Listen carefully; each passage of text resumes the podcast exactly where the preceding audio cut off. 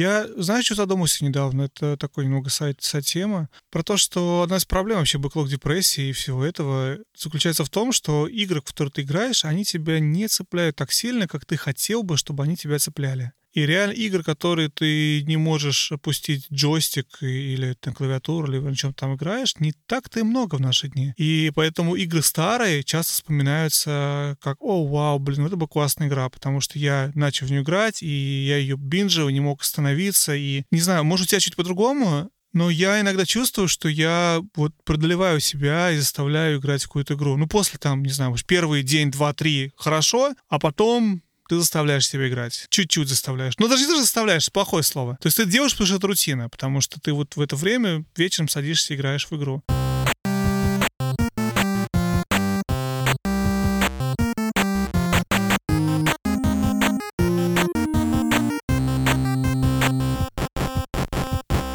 Всем привет, это Вадим и Женя и 37-й выпуск подкаста про игры. Привет, Вадим, как твои дела? Привет, Жень. 37 — это... Вообще, это мое самое любимое число, если честно, я признаюсь тебе лично. Трудно объяснить, на самом деле, почему, но, скорее всего, это из-за того, что 13.37. Ты знаешь 13.37, Жень? 13.85 и 2 нуля. Ты написал на ладошке? Нет, 13.37 — это, это, это вот это вот старое еще из... Это лид, это, это хакер, это вот из моей молодости Xacker Language, язык хакеров когда буквы заменяются цифрами, вот это все. И как, наверное, с этого пошло. Но это не точно. Ну, в общем, да. Но кроме этого, ты знаешь, что я узнал, пока готовюсь? 37% игр в Стиме никто никогда не запускал. Серьезно? Угу. Прикольно. Включая, наверное, разработчик. Но я так понимаю, мы обсуждаем сегодня не совсем Steam. А что мы обсуждаем, Жень? Ну, мы обсуждаем близкое. Мы обсуждаем практически PC-гейминг. Почти PC-гейминг. Ну, я, кстати, готов с тобой сильно спорить на эту тему, является ли наша тема PC-геймингом или нет, но давай. А, ну да. Не буду с тобой спорить по этому поводу, но мы сегодня поговорим про cloud гейминг, облачный гейминг, Stadia, GeForce Now, вот эти вот все, вот эти вот все замечательные ребята. Это связано с тем, что мы с Вадимом видимо, потрогали за вымя и то, и другое, в смысле и GeForce Now, и стадию, и вот всех остальных, немножечко даже палочкой потыкали. И хотим поделиться впечатлениями.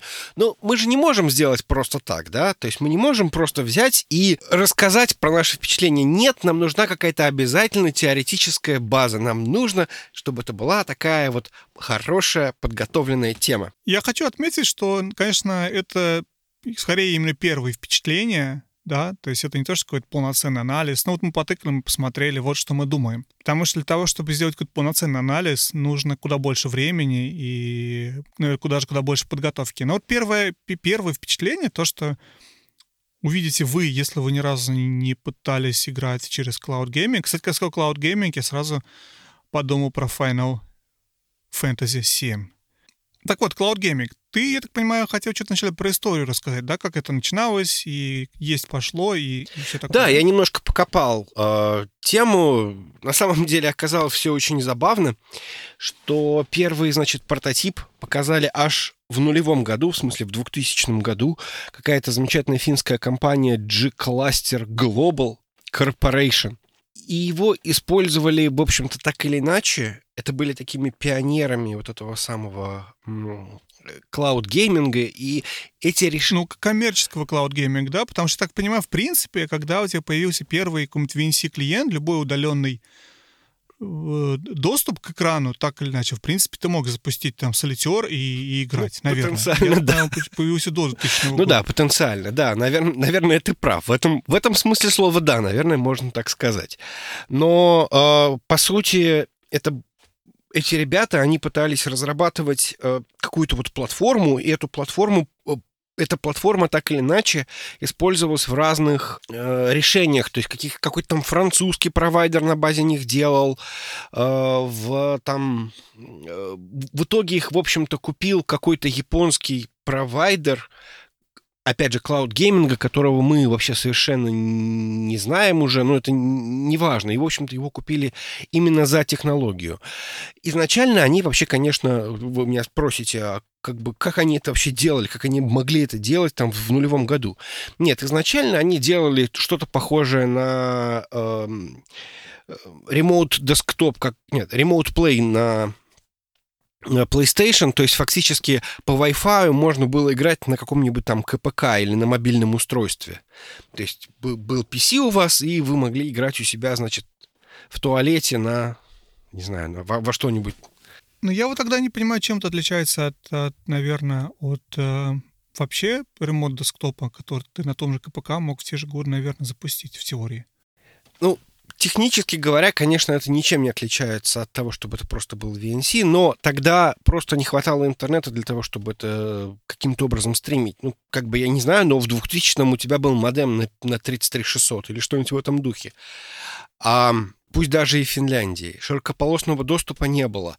И тогда, видимо, только что народившийся Wi-Fi э, для них был возможностью построить нормальный носитель для того, чтобы показывать какую-то картинку, игровую или неигровую, уже э, на какое-то конечное устройство. Ну и плюс эту технологию в итоге адаптировали для каких-то более э, реальных э, соединений.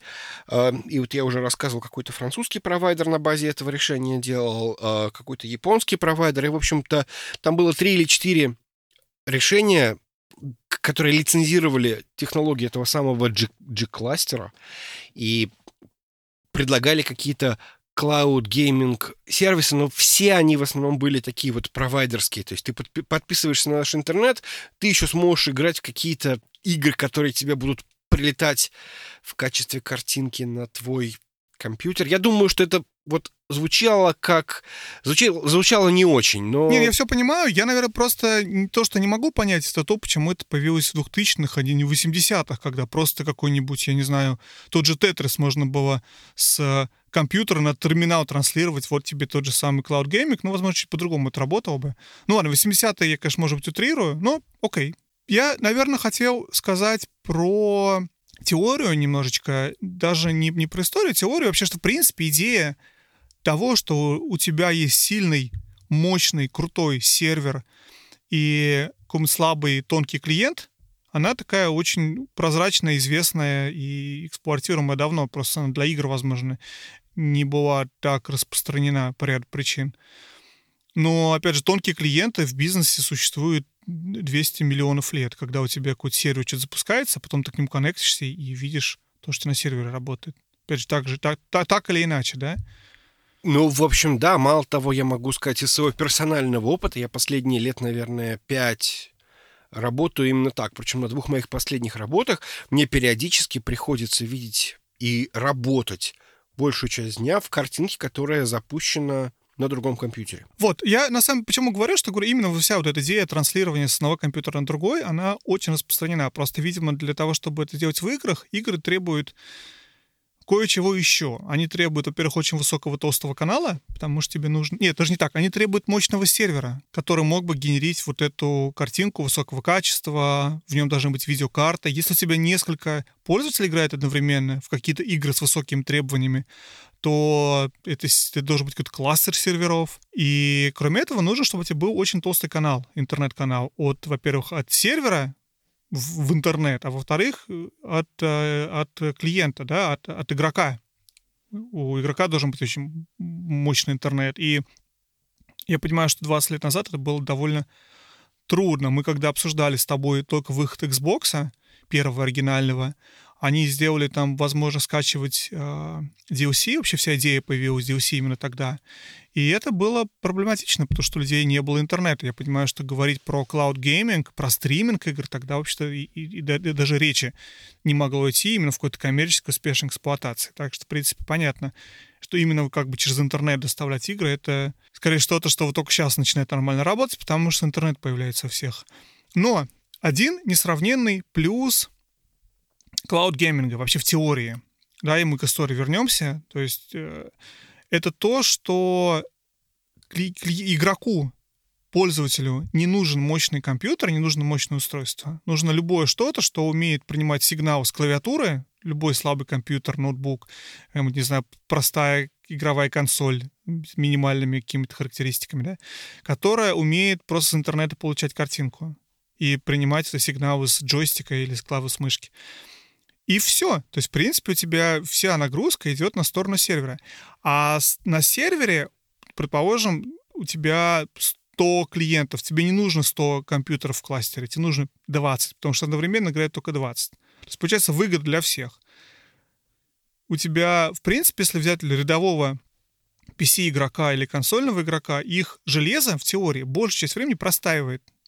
То есть ты играешь там свои 2-3 часа в день, или сколько ты играешь, все остальное время они просто стоят.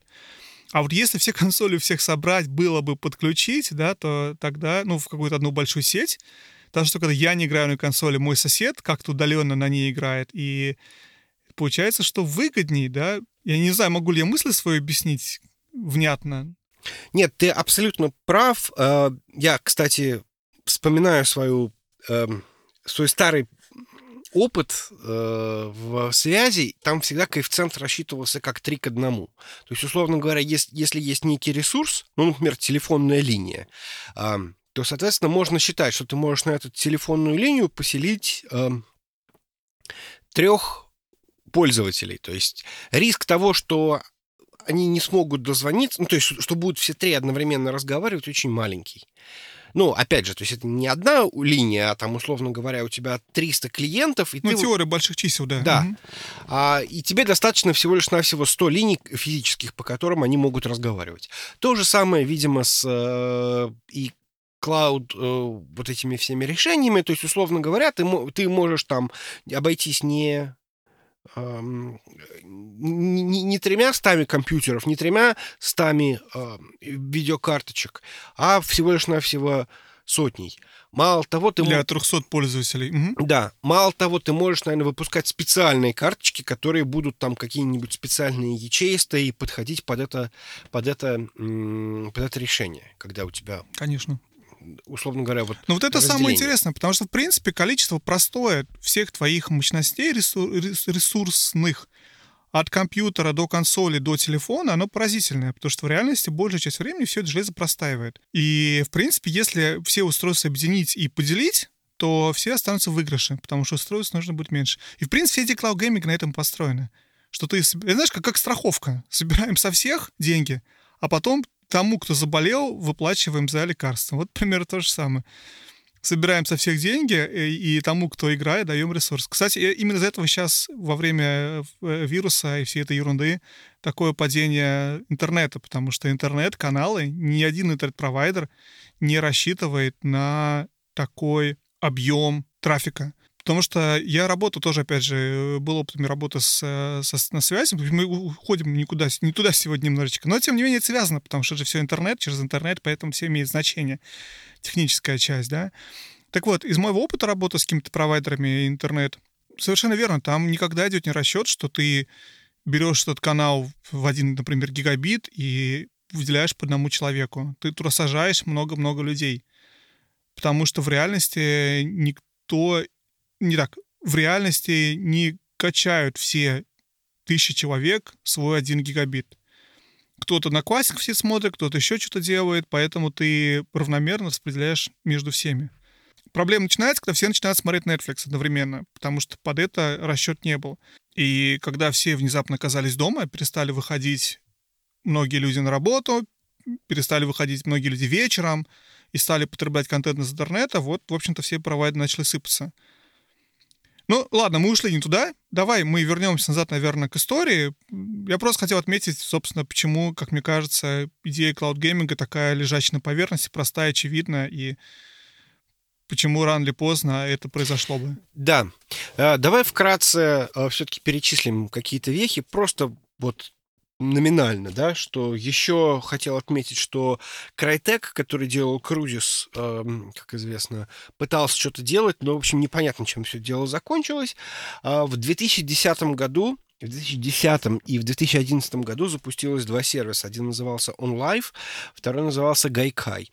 Гайкай купила Sony, OnLive еще немножко побарахтался, и в итоге обанкротился, и, по-моему, в 2015, что ли, году остатки вот того, что у них там оставалось, и интеллектуальную собственность купила, опять же, та же самая Sony. То есть от этих вот двух сервисов осталось, э, все перепало Sony. Ну вот, кстати, про них я хотел бы отдельно сказать, что вот они как раз были самые известные в начале 2010-х. Я, помню, даже рассказывал в одном из выпусков, что я по ним делал даже определенную презентацию. Я рассказывал. Да, рассказывал школьникам тогда, да, про то, что вот в будущем у нас не будет э, консолей и компьютеров, мы все будем играть через OnLive и Гайкай. Потому что тогда вот это было огонь. И, и я продолжаю э, удивляться и улыбаться тому, что тогда они тестировали Assassin's Creed в качестве игры, которая была представлена, которая проходила тестирование, ну, этими компаниями, и э, которые там писали Синет и все издания того времени, это был Assassin's Creed. И в прошлом году, когда Google объявил про стадию, тоже тестирование было на Assassin's Creed. То есть это какая-то игра, видимо, для тестирования А какая там, какой там часть была а, Assassin's Creed? А, Odyssey. Ура, мы его помянули сегодня. Все, вычеркивай. Вычеркивай. Галочку поставь. План сегодня выполнен. Да. А дальше ничего не запустилось, потому что я обманул школьников, получается, что OnLive и Гайкай будут всем рулить, и ничего не произошло. Но вместо них произошел GeForce Now. Кстати, GeForce пытались же, по-моему, делать, я могу ошибаться сейчас, но они пытались сначала делать какие-то локальные, локальные э, remote play. Я помню, NVIDIA пыталась выпустить даже какой-то девайс, я сейчас могу, конечно, путать, но был какой-то девайс такой, типа, ну не как КПК, а типа как эм, а-ля Switch, а телефон с какими-то кнопками дополнительными. Я не знаю, вообще прижился, не прижился, но вот чтобы именно ты на своем компьютере запускаешь какую-то игру с NVIDIA видеокартой, а потом, значит, ты стримишь в этот свой девайс. По крайней мере, был такой концепт. И был он где-то как раз в те же годы примерно. Не знаю, чем кончился. Ну да ладно, GeForce Now. И запустился Project Stream в 2018 году, который, вообще-то, и стал стадией. Ну, это его, я так понимаю, название рабочее, да? GeForce Now лично я пользовался вот еще давным-давным-давно, году, наверное, в 16-м, наверное, я подключился к GeForce Now в качестве бета-тестера, паблик. И на Маке у себя гонял все самые лучшие игры, а именно World of Warcraft, по-моему, все. И какого было мое разочарование? Какого было мое разочарование, Женя, обнаружить, что больше не могу в GeForce Now в World of Warcraft, но об этом позднее. Ну, в общем, да. GeForce Now один из э, первых мощных игроков на рынке cloud гейминга от NVIDIA, компании, которая вообще-то владеет э, самым большим количеством intellectual property в вопросах а вообще генерации картинки. Ну, что, не знаю, AMD, может быть, поспорит с этим, но тем не менее. Вот. И поэтому удивительно, что они смогли, и пытаясь расшириться, как-то в дальнейшем смогли э, сделать подобное решение. И, кстати, мало кто знает, я думаю, в России это вообще не, не популярно. У NVIDIA же есть их NVIDIA Shield, это их Apple TV от э, NVIDIA в котором ты можешь, кстати, тоже стримить, то есть э, то, что позволяет тебе GeForce Now выводить на телевизор. Но мне трудно представить, насколько это популярно, сколько людей вообще обладают NVIDIA Shield. А еще в позапрошлом году Microsoft анонсировали xCloud. Идея первоначальная была у тебя в том, что у тебя будет кластер из Xbox One S, и ты сможешь подключаться с своего Xbox или с компьютера и играть на, условно говоря, одном из этих Xbox One S. Что мне всегда было очень непонятно, это то, что если у тебя есть Xbox One S, зачем тебе подключаться и играть в другой Xbox One S через облако, а не играть на своем? Я тоже этого не очень понимаю. Но, наверное, ты можешь еще играть на телефоне. Ну вот да, и в принципе то, что делает сейчас Microsoft, Microsoft на самом деле, я почитал э, аналитику, и сейчас является одним из крупнейших игроков, по крайней мере, одним из крупнейших ожидаемых игроков на этом рынке. И мы обсуждали с тобой, по пару выпусков назад, да, когда говорили про будущее консоли и Microsoft и роль роль cloud И, в общем-то, Microsoft сейчас тестирует именно работу на телефоне. Опять же, это все довольно криво смотрится, потому что тебе надо иметь с собой геймпад, который подключен к телефону. Мне все это не очень понятно, какое этого будущее именно в, плане геймпада, подключенного к телефону, кто собирается с собой геймпад носить и где это будет использоваться, непонятно. Но мы посмотрим, поживем и видим. Но вот именно в плане работы запуска на сервере и, например, вывод на компьютер, вот это уже чуть более интересно, потому что ты можешь компьютер приконнектиться и играть во все эти игры. Особенно учитывая то, что у Microsoft есть еще же, кроме Xbox, у них еще есть Windows, у них еще есть, например, Game Pass, а сейчас то, что в Cloud доступны все игры с Game Pass, я так понимаю, в бета-тестировании. И есть еще же Game Pass на PC, и я так вижу, что в дальнейшем, возможно, в будущем Microsoft будет развиваться и будет не только на Xbox One S делать Cloud Gaming, но еще и делать Cloud Gaming для PC. И продавать его, скорее всего, вместе с своим этим Game Pass ом, что ты его платишь эти свои 5-10 долларов в месяц и можешь поиграть любую игру с Game Pass а на своем компьютере. Звучит как разумный шаг для них, согласись? Соглашусь. Но пока что на текущий момент ничего не... Они должны были запуститься в 2020 году. Они должны запуститься в 2020 году. Но теперь у нас все планы... Э, вот написано 2020 и звездочка. Поэтому что будет непонятно. И, в общем-то, я так понимаю, что э, для того, чтобы все-таки мы уже приближаемся к маю месяцу, и уже хотелось бы какой-то конкретики, но пока что я так понимаю, что у них ничего конкретного нет. Есть подозрение, что они все-таки немножко отложат. Ну, это не очень страшно, потому что если ты посмотришь, реальной конкуренции ни GeForce Now, ни Stadia им сейчас не представляют. Ни тем более PlayStation а, Now. То есть это все какие-то такие локальные решения для гиков.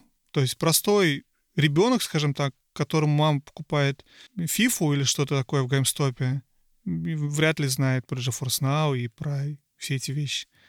То есть пока это все на уровне какого-то такого тестирования среди гиков, знаешь, нежели какое-то массовое решение популярное.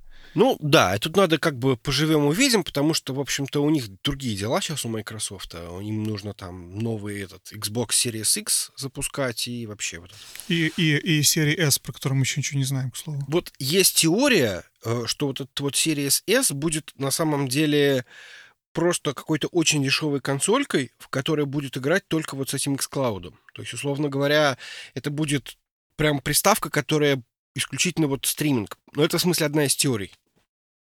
Ну, кстати говоря, про приставку, которая исключительно стриминг, а, PlayStation же делал такого. Ну, PlayStation очень много всего делал, что успешно потом не пошло. Это не значит, что это плохая идея. Но PlayStation же был, кроме Vita, был еще PlayStation TV, которая была технически приставкой к телевизору, на основе железа из Vita. И идея была, что ты свой DualShock 4 можешь подключать к этой приставке, она стоила дешевле 100 баксов, Мгм, когда, когда да. PlayStation стоит 400, да? И ты можешь через нее играть все вот эти игры с PS Now, коих 500 плюс штук.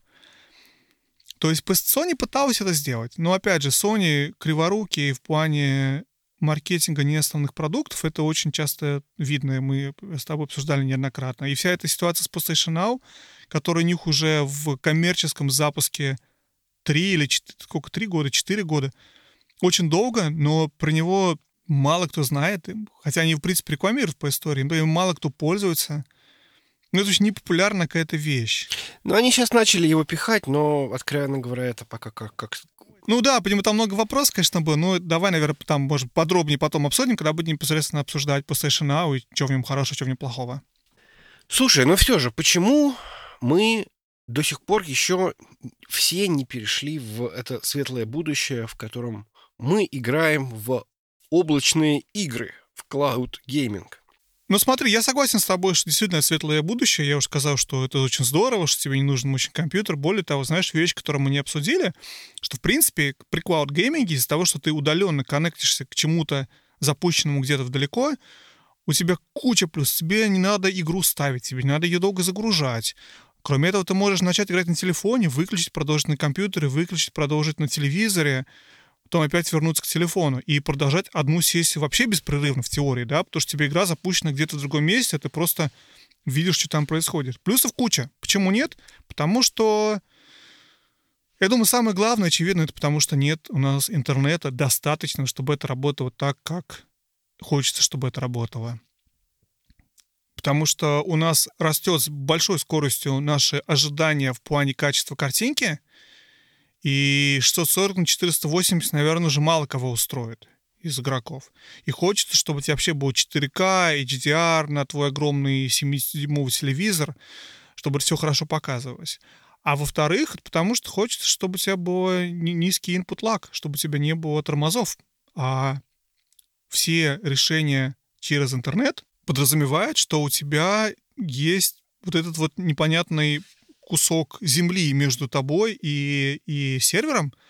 И если ты сидишь в городе Энгельс, Радской области, то а сервер у тебя находится в городе Сан-Хосе, Калифорния, то ждать, что у тебя будет моментальная реакция на нажатие на кнопки клавиатуры, в общем-то, глупо, потому что у тебя слишком далеко, и пока у тебя сигнал дойдет из точки А в точку Б и обработается, у тебя там уже пол игры пройдет. Поэтому в теории здорово, а на практике все, в общем, гранична скорость интернета. Слушай, ну тут еще такой момент, что даже если ты сидишь в городе Сан-Хосе, и у тебя сервер стоит в городе Сан-Хосе, то все равно наслаивается куча куча всяких проблем. Играть можно, по сути, только по проводу, если вот совсем хочется такой чистого опыта, да, то есть если это все-таки, условно говоря, то, как это выглядит для большинства людей, как мне кажется, это там, условно говоря, Wi-Fi. Потому что, в принципе, можно подключить, наверное, свой iPhone по Ethernet. Но это очень нетипичное состояние, да, то есть для этого все-таки ты играешь по Wi-Fi. Как выглядит твой Wi-Fi, например, дома? Совершенно Да непонятно. это не только Wi-Fi, Женя, это же еще и то, сколько еще у тебя всего дома работает на интернете, сколько все потребляет трафик. Какой у тебя интернет-провайдер, какой у тебя канал, кто еще живет в твоем доме и как они пользуются интернетом. Потому что, как я говорил, у тебя не выделяется тебе, даже если ты платишь за гигабит, тебе гигабит интернет-провайдер не дает. Он дает гигабит всем твоим соседям. И если твой сосед начинает качать торренты, то у тебя тоже все сильно проседает. И это все создает огромную проблему для предоставления качественного сервиса в виде cloud gaming а. Но, откровенно говоря, ширина канала — это, э, в принципе, не единственный параметр, который важен и особенно в, именно в cloud gaming е. То есть канал может быть очень широкий, канал может быть очень быстрый, там гигабит, 10 гигабит, но при этом, если, э, условно говоря, сигнал будет идти долго, то есть появляется тот то, то, то самое волшебное слово latency, латентность или задержка. Ее иногда еще называют пинг, длинный пинг. То есть получается, что да, можно скачивать очень быстро, но при этом с определенной задержкой.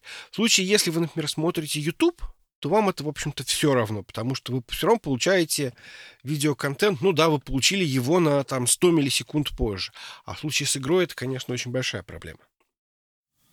Особенно, когда речь про игру какой-нибудь там мультиплеер, где ты играешь на своей стадии, а твой соперник играет на вокальном компьютере. Это очень интересно, потому что твой соперник тебя уже убил, а ты все еще думаешь, что ты за ним бежишь.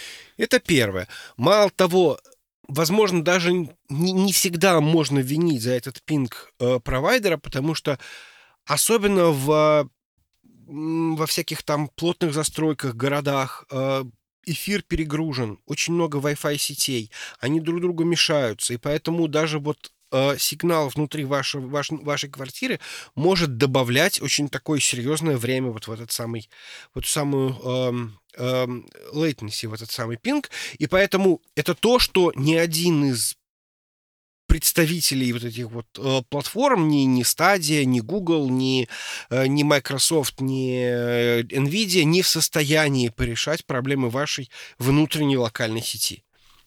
Ну, это, кстати, я общался с одним из э, внезапно разработчиков стадии на эту тему, такой маленький инсайт.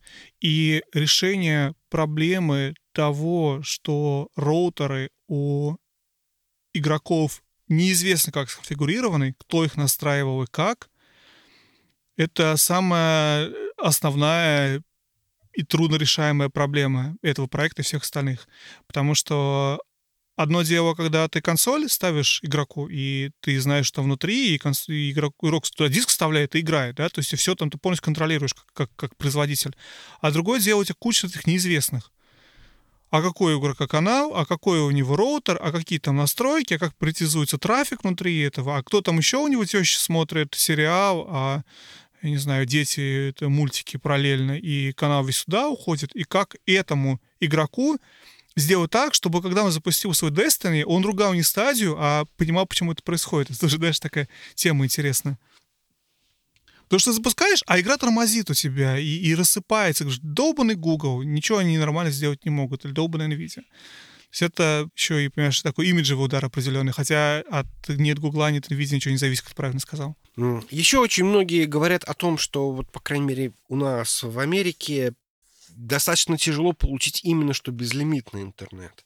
То есть очень многие провайдеры, например, какой-нибудь Comcast, они на самом деле это не говорят, но есть некий там кап, который говорит там, ну, не больше там, не знаю, там, двух терабайт в, месяц. Он вроде как типа безлимитный, об этом никто не говорит. Но вот если будет больше, то будет плохо. Я считаю, что это не очень большая проблема, потому что чисто теоретически я думаю, что и Google, и все остальные вполне в состоянии договориться с Comcast. Они, в общем-то, каким-то образом общаются, и наверняка это не та проблема, которая прям реально стоит э, перед нами. Но, однако, говоря скорость, как я выяснил, что, оказывается, только один из э, пяти, что ли, домохозяйств Америки может получить скорость, подходящую для стадии. Но это уже другой вопрос. Все равно, э, давай от такой теории перейдем к, больше пр- к практике. То есть э, я вот на самом деле пошел на какой-то то ли CNN, то ли Verge и посмотрел, какие есть еще клауд-сервисы, вот мы тут уже упомянули и GeForce Now, и стадию, про них мы отдельно поговорим, но на самом деле там хватает всяких товарищей. Например, тот же самый Verge упоминал эм, такого cloud gaming провайдера как Jump, э, который вроде как специализировался на всяких инди-играх, но мы пошли посмотреть на него и выяснили, что он, оказывается, уже закрылся.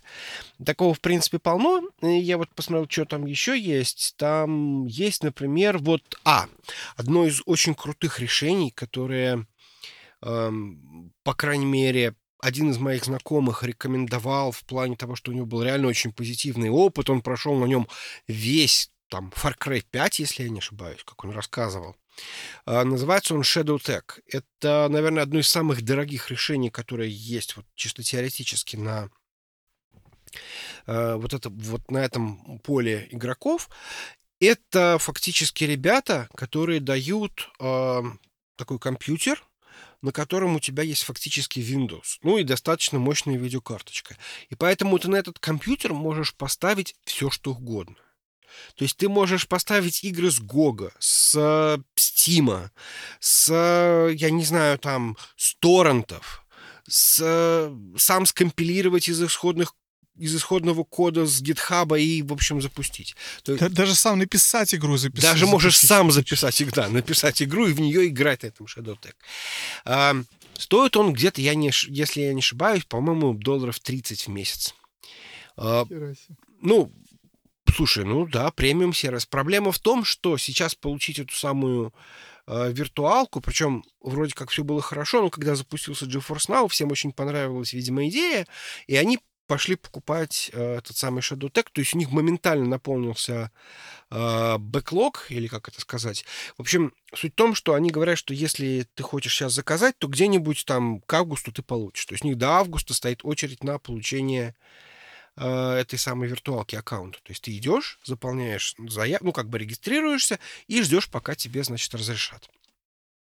Такое вот эм, популярное достаточно решение, но оно именно интересно тем, что оно абсолютно как бы бескомпромиссное. То есть тебе совершенно не нужно думать там, если эта конкретная игра в твоем в, в библиотеке или там поддерживается ли твоим э, этим cloud gaming провайдером. То есть просто все что, все, что может запуститься под Windows, там запустится.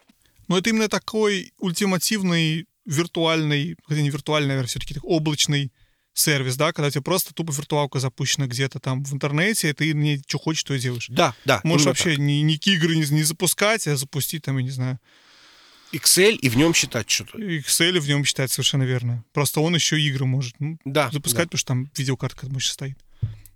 Ну, да, звучит, наверное, логично. Я... Спорный вопрос, мы обсудим с тобой, когда будем сужать ближе GeForce Now стадию, насколько у этого сервиса есть будущее, но почему бы нет, да, это так, нишевый проект.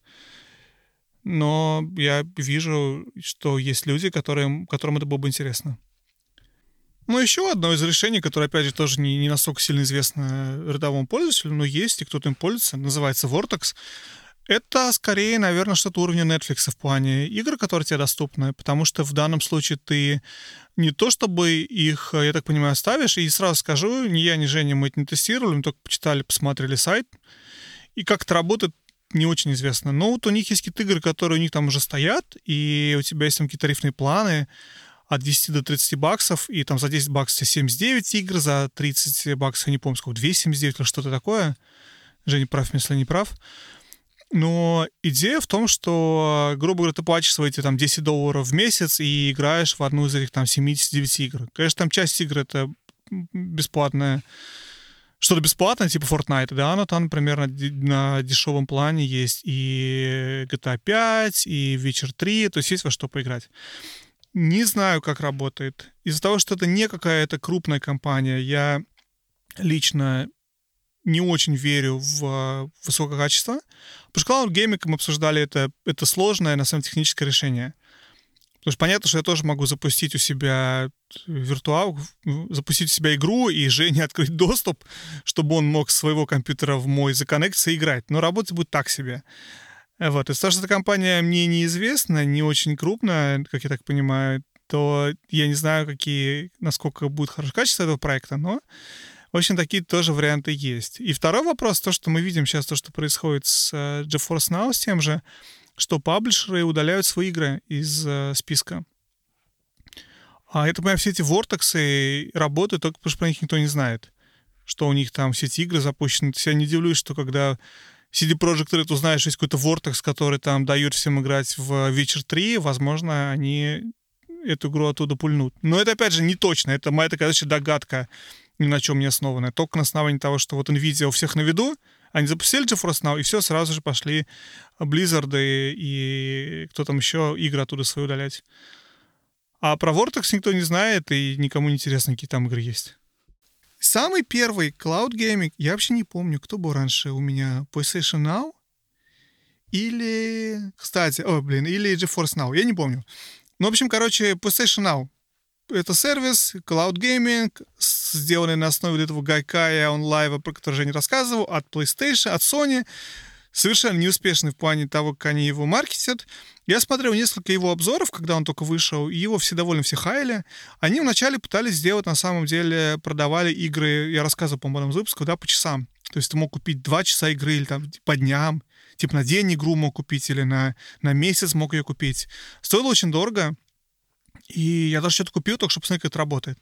Но потом они очень быстро сделали этот вот э, буфет, когда ты платишь сколько-то денег в месяц, и у тебя доступна куча игр. И вот это работало очень хорошо, мне очень нравилось, я, в принципе, многие игры так играл. Одно из основных плюсов PlayStation Now для PS4, для PS4, это в том, что у тебя очень много игр PS3 там. И другой возможности поиграть в Silent Hill 2 или в Silent Hill 3 на PS4 просто нет. На Xbox есть обратная совместимость на современном. А на PlayStation, если ты хочешь пройти все эти игры, это только PlayStation Now. Огромный минус — это то, что это все не работает за пределами нескольких стран. В России все еще сервис недоступен. Почему? Непонятно. Скорее всего, потому что ни серверов рядом нету. Или вопрос с лицензиями, или еще с чем-то. Скорее всего, и то, и другое. Слушай, я почти уверен, что они просто собрали кластер из э, PlayStation 3, которые, ну, там, типа, ломались. Вот одна из твоих... Вот PlayStation, который у тебя сломался, если ты его им возвращал, наверное, его как раз вот сейчас вот он крутится в этом самом PlayStation Now. Ладно, я Ну, не совсем, потому что у них же там еще и, и PS4 игры, их очень много сейчас PS4 игр. Вообще там на PlayStation Now сейчас порядка 600, по-моему, игр или что-то такое. То есть, в принципе, список очень хороший. И у них там есть много всего. И у них там... Я, опять же, сейчас уже точно не помню, потому что они игры добавляют, удаляют, как и Game Pass. Но у них был в одно время и GTA 5, и Ведьмак. У них сейчас там Horizon Zero Dawn. У них... В принципе, у них игр очень много хороших там внутри этого сервиса. Работает он в целом сносно. То есть все, что, во что играл я, у меня никаких претензий к сервису не было вот именно в плане лага или что-то такое. Но я не играл ни, в чего, ни во что, что требует действительно какой-то скорости и чего такого. Слушай, я правильно понимаю, что он работает только на э, PlayStation? То есть тебе нужна PlayStation Pro? Нет, нет. Кстати, это хороший вопрос, 4? потому что он работает на PlayStation 4 и на компьютере. Да? Окей. И да, и если ты хочешь поиграть в Horizon Zero Dawn Now, блин, в Horizon Zero Dawn сейчас, то ты, в принципе, можешь... э, И, и PlayStation у тебя нет, и ты живешь в одной из стран, где есть PlayStation Now, ты можешь это сделать, просто купив э, DualShock, подключив его к компьютеру, и, пожалуйста, играй. Вот в этом плане это очень, очень классный сервис. То есть там можно фактически стримить тот же самый э, Horizon Zero Dawn, или он все-таки скачивается? То есть можно или можно Не, он будет стримиться. Ну как, если ты на компьютере делаешь, то он у тебя стримится. Если ты делаешь на PS4 Ага, понятно. некоторые игры, но не все, ты можешь скачать и играть так же, как это делает Game Pass. Я про Horizon Zero Dawn не скажу, но точно скажу, что клиент у тебя есть и под компьютер, и под PlayStation. Когда-то был еще клиент под Vita. И вот тогда мне очень это нравилось, потому что вот это был самый такой суперкейс, потому что у тебя есть Vita, вот этот маленький, маленький Switch, и у тебя все эти крутые игры с PS3 и PS4, вот, сейчас запускай, играй. Покупать ничего не надо, ставить ничего не надо, места не нужно. И это игры куда круче, чем игры, которые под Виту были. Ну, в плане уровня, понимаешь? Потому что под Виту не так много что выходило, тем более, когда мы говорим про 4 года назад, да? Мгм, Да, да, когда да. все это работало. А у тебя все. И это было очень здорово. Но потом они удалили поддержку Виты, и, и, и, видимо, не знаю, трудно объяснить почему, но какие-то технические были причины их на это. Вот, и в результате, да, сейчас это работает только под компьютер PS4. И тут еще момент какой, очень быстро скажу. Когда Game Pass в прошлом году Microsoft сделали шаг с ценой и поставили Game Pass какую-то довольно низкую цену, Sony срезали цену на PlayStation Now два раза. Мне интересно, выросла ли популярность сервиса с того момента. Но я периодически думаю о том, что, блин, вот, конечно, да. Ну, потому что хочется иногда поиграть. Ну, скорее, ну, потому что хочется в старые игры поиграть. Типа того же Silent Hill, нежели потому что хочется доступ к 600, еще к 600 игр. То есть, в принципе, игр и так полно. Ну, у меня, по-моему, если я не ошибаюсь, нету просто ни одной такой игры, которая... Ну, мы уже с тобой об этом говорили. А, то есть, чисто теоретически, я не нашел ни одной такой игры, которая была бы под PlayStation 3, которая была прям шедевр, и вот ее не переиздали, или там, я не знаю, что-то вот... Нельзя поиграть на какой-то другой платформе. То есть, все, все более-менее работает и так. Они есть, я поэтому уж не сталкивался. Я вот играл в Ика, так, я играл еще в какие-то игры, которые вы, вы были только под PS3 и не переиздавались, которые являются PS3 классикой определенной. Но да, я понимаю, о чем ты говоришь, что действительно это, возможно, решение немножечко для тех, кому была дорога PS3, кто играл в игры того времени, отчасти. И у кого не... Опять же, понимаешь, Жень, если у тебя есть и Xbox, и PlayStation, и ты хочешь поиграть Silent Hill 2, то ты можешь купить его на Xbox 360, и он тебе заработает на твоем Xbox One. А если у тебя только PS4, а людей, у которых только PS4 и нет Xbox One, в два раза больше, да? Ну да, я Как мы понимаю. знаем. У них вариант поиграть в Silent Hill — это только так. Это, видимо, я зажравшийся товарищ, у меня есть и то, и то, поэтому, в общем, я просто в Ну, этом- совершенно, честно говоря, так и есть. Так и есть, да. Не, ну да, я просто вот, если что, я просто покупаю под э, Xbox One. Ну, правда, не играю обычно, но это... Ой, ну сейчас, ну, конечно, играть никому не нужно. Но сейчас еще и все передается тоннами под Switch, поэтому это вообще неудивительно. Но мы зашли не туда немножечко.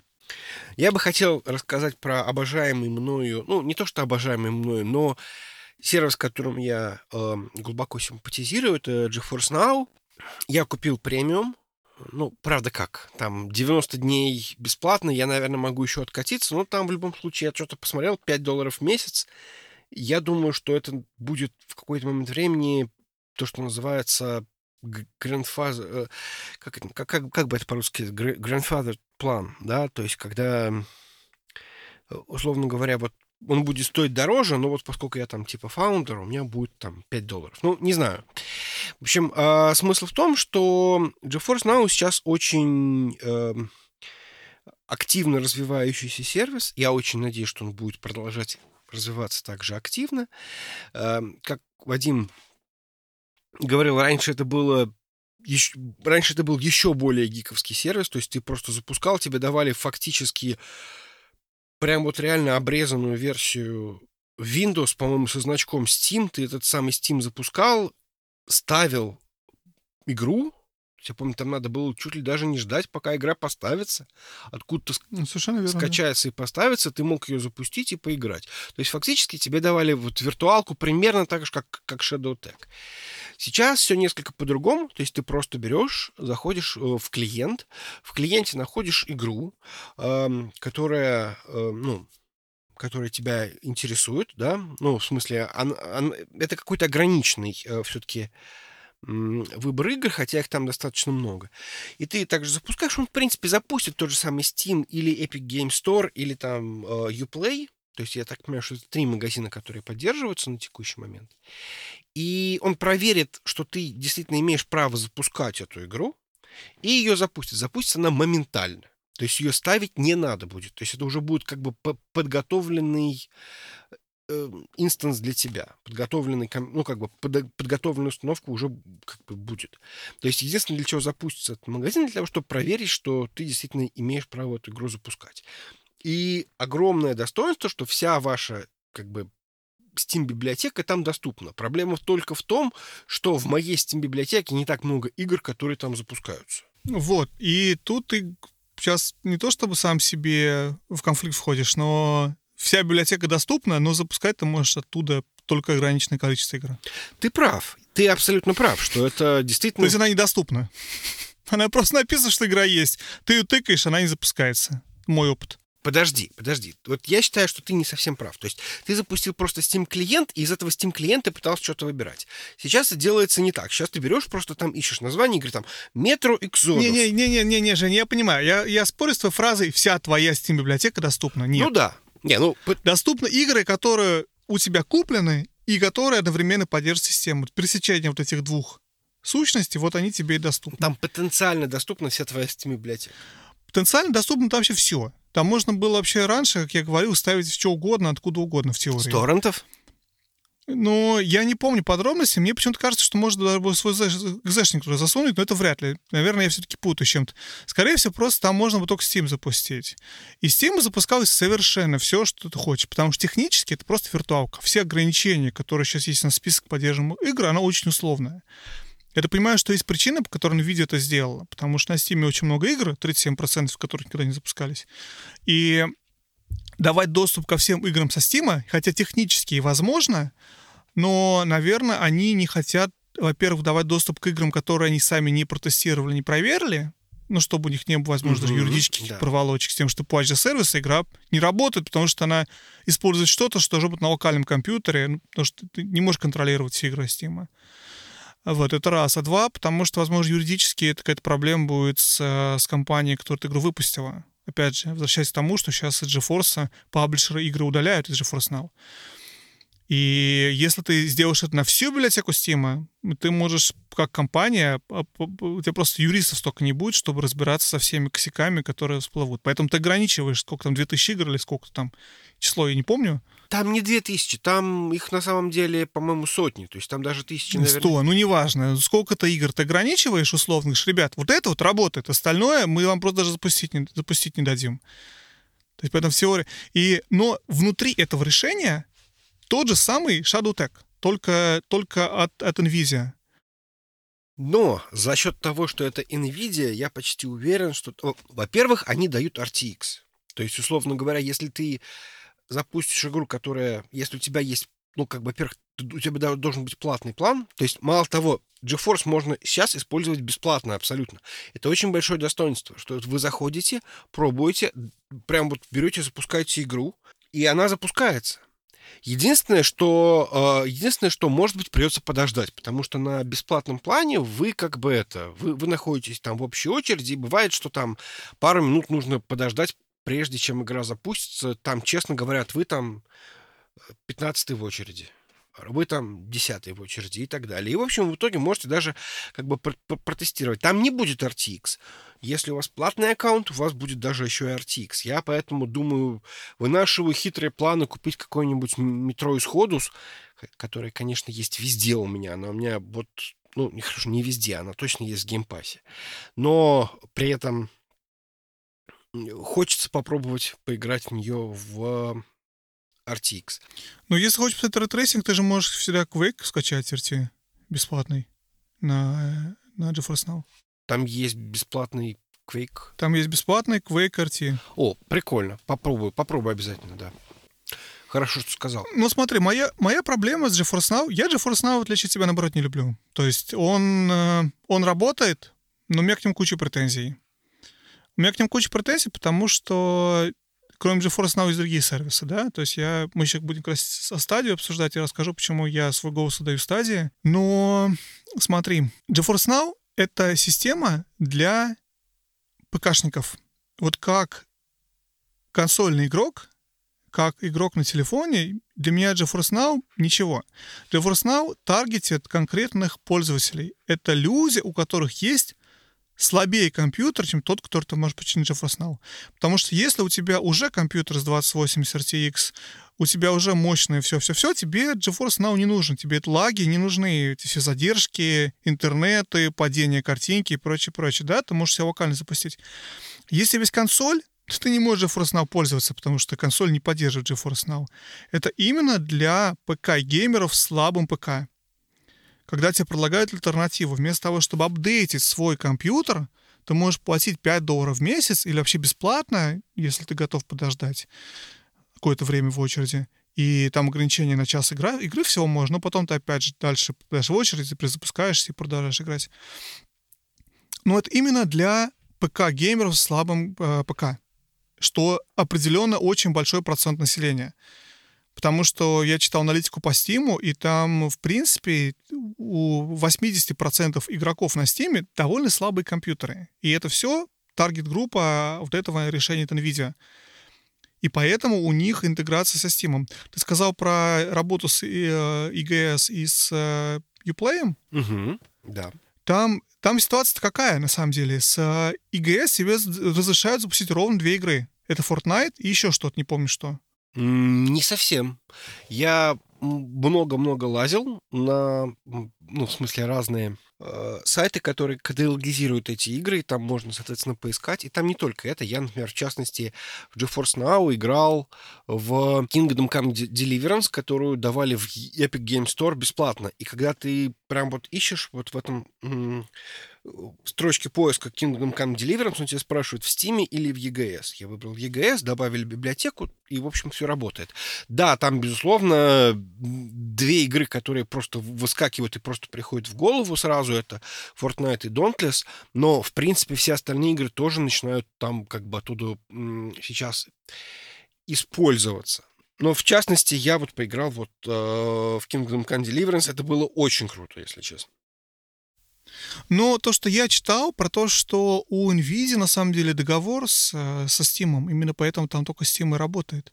Потому что технически они могут запустить и EGS, и все остальное, но есть причины, по которой они это не делают. И вот то, что я читал, что это именно потому, что они работают над эксклюзивным договором со Steam, но спорить не буду. Ну, они... Э, единственное, чего мне там не хватает, мне там не хватает э, того самого Гога. Да, то есть э, у меня есть там, например, тот же самый диск Elysium, в который я бы поиграл бы с удовольствием. У меня первый раз, когда я столкнулся с этим, мне очень не хотелось перегружаться в Windows для того, чтобы играть. Я был бы готов купить этот самый GeForce Now, но, к сожалению, он не запускался из GOG, а у меня версия была купленная в GOG. Ты представляешь, насколько дико это звучит для наших слушателей, что я не хотел перегружаться в Windows, и поэтому был готов купить GeForce Now, чтобы играть в свою игру и не перегружать компьютер в Windows.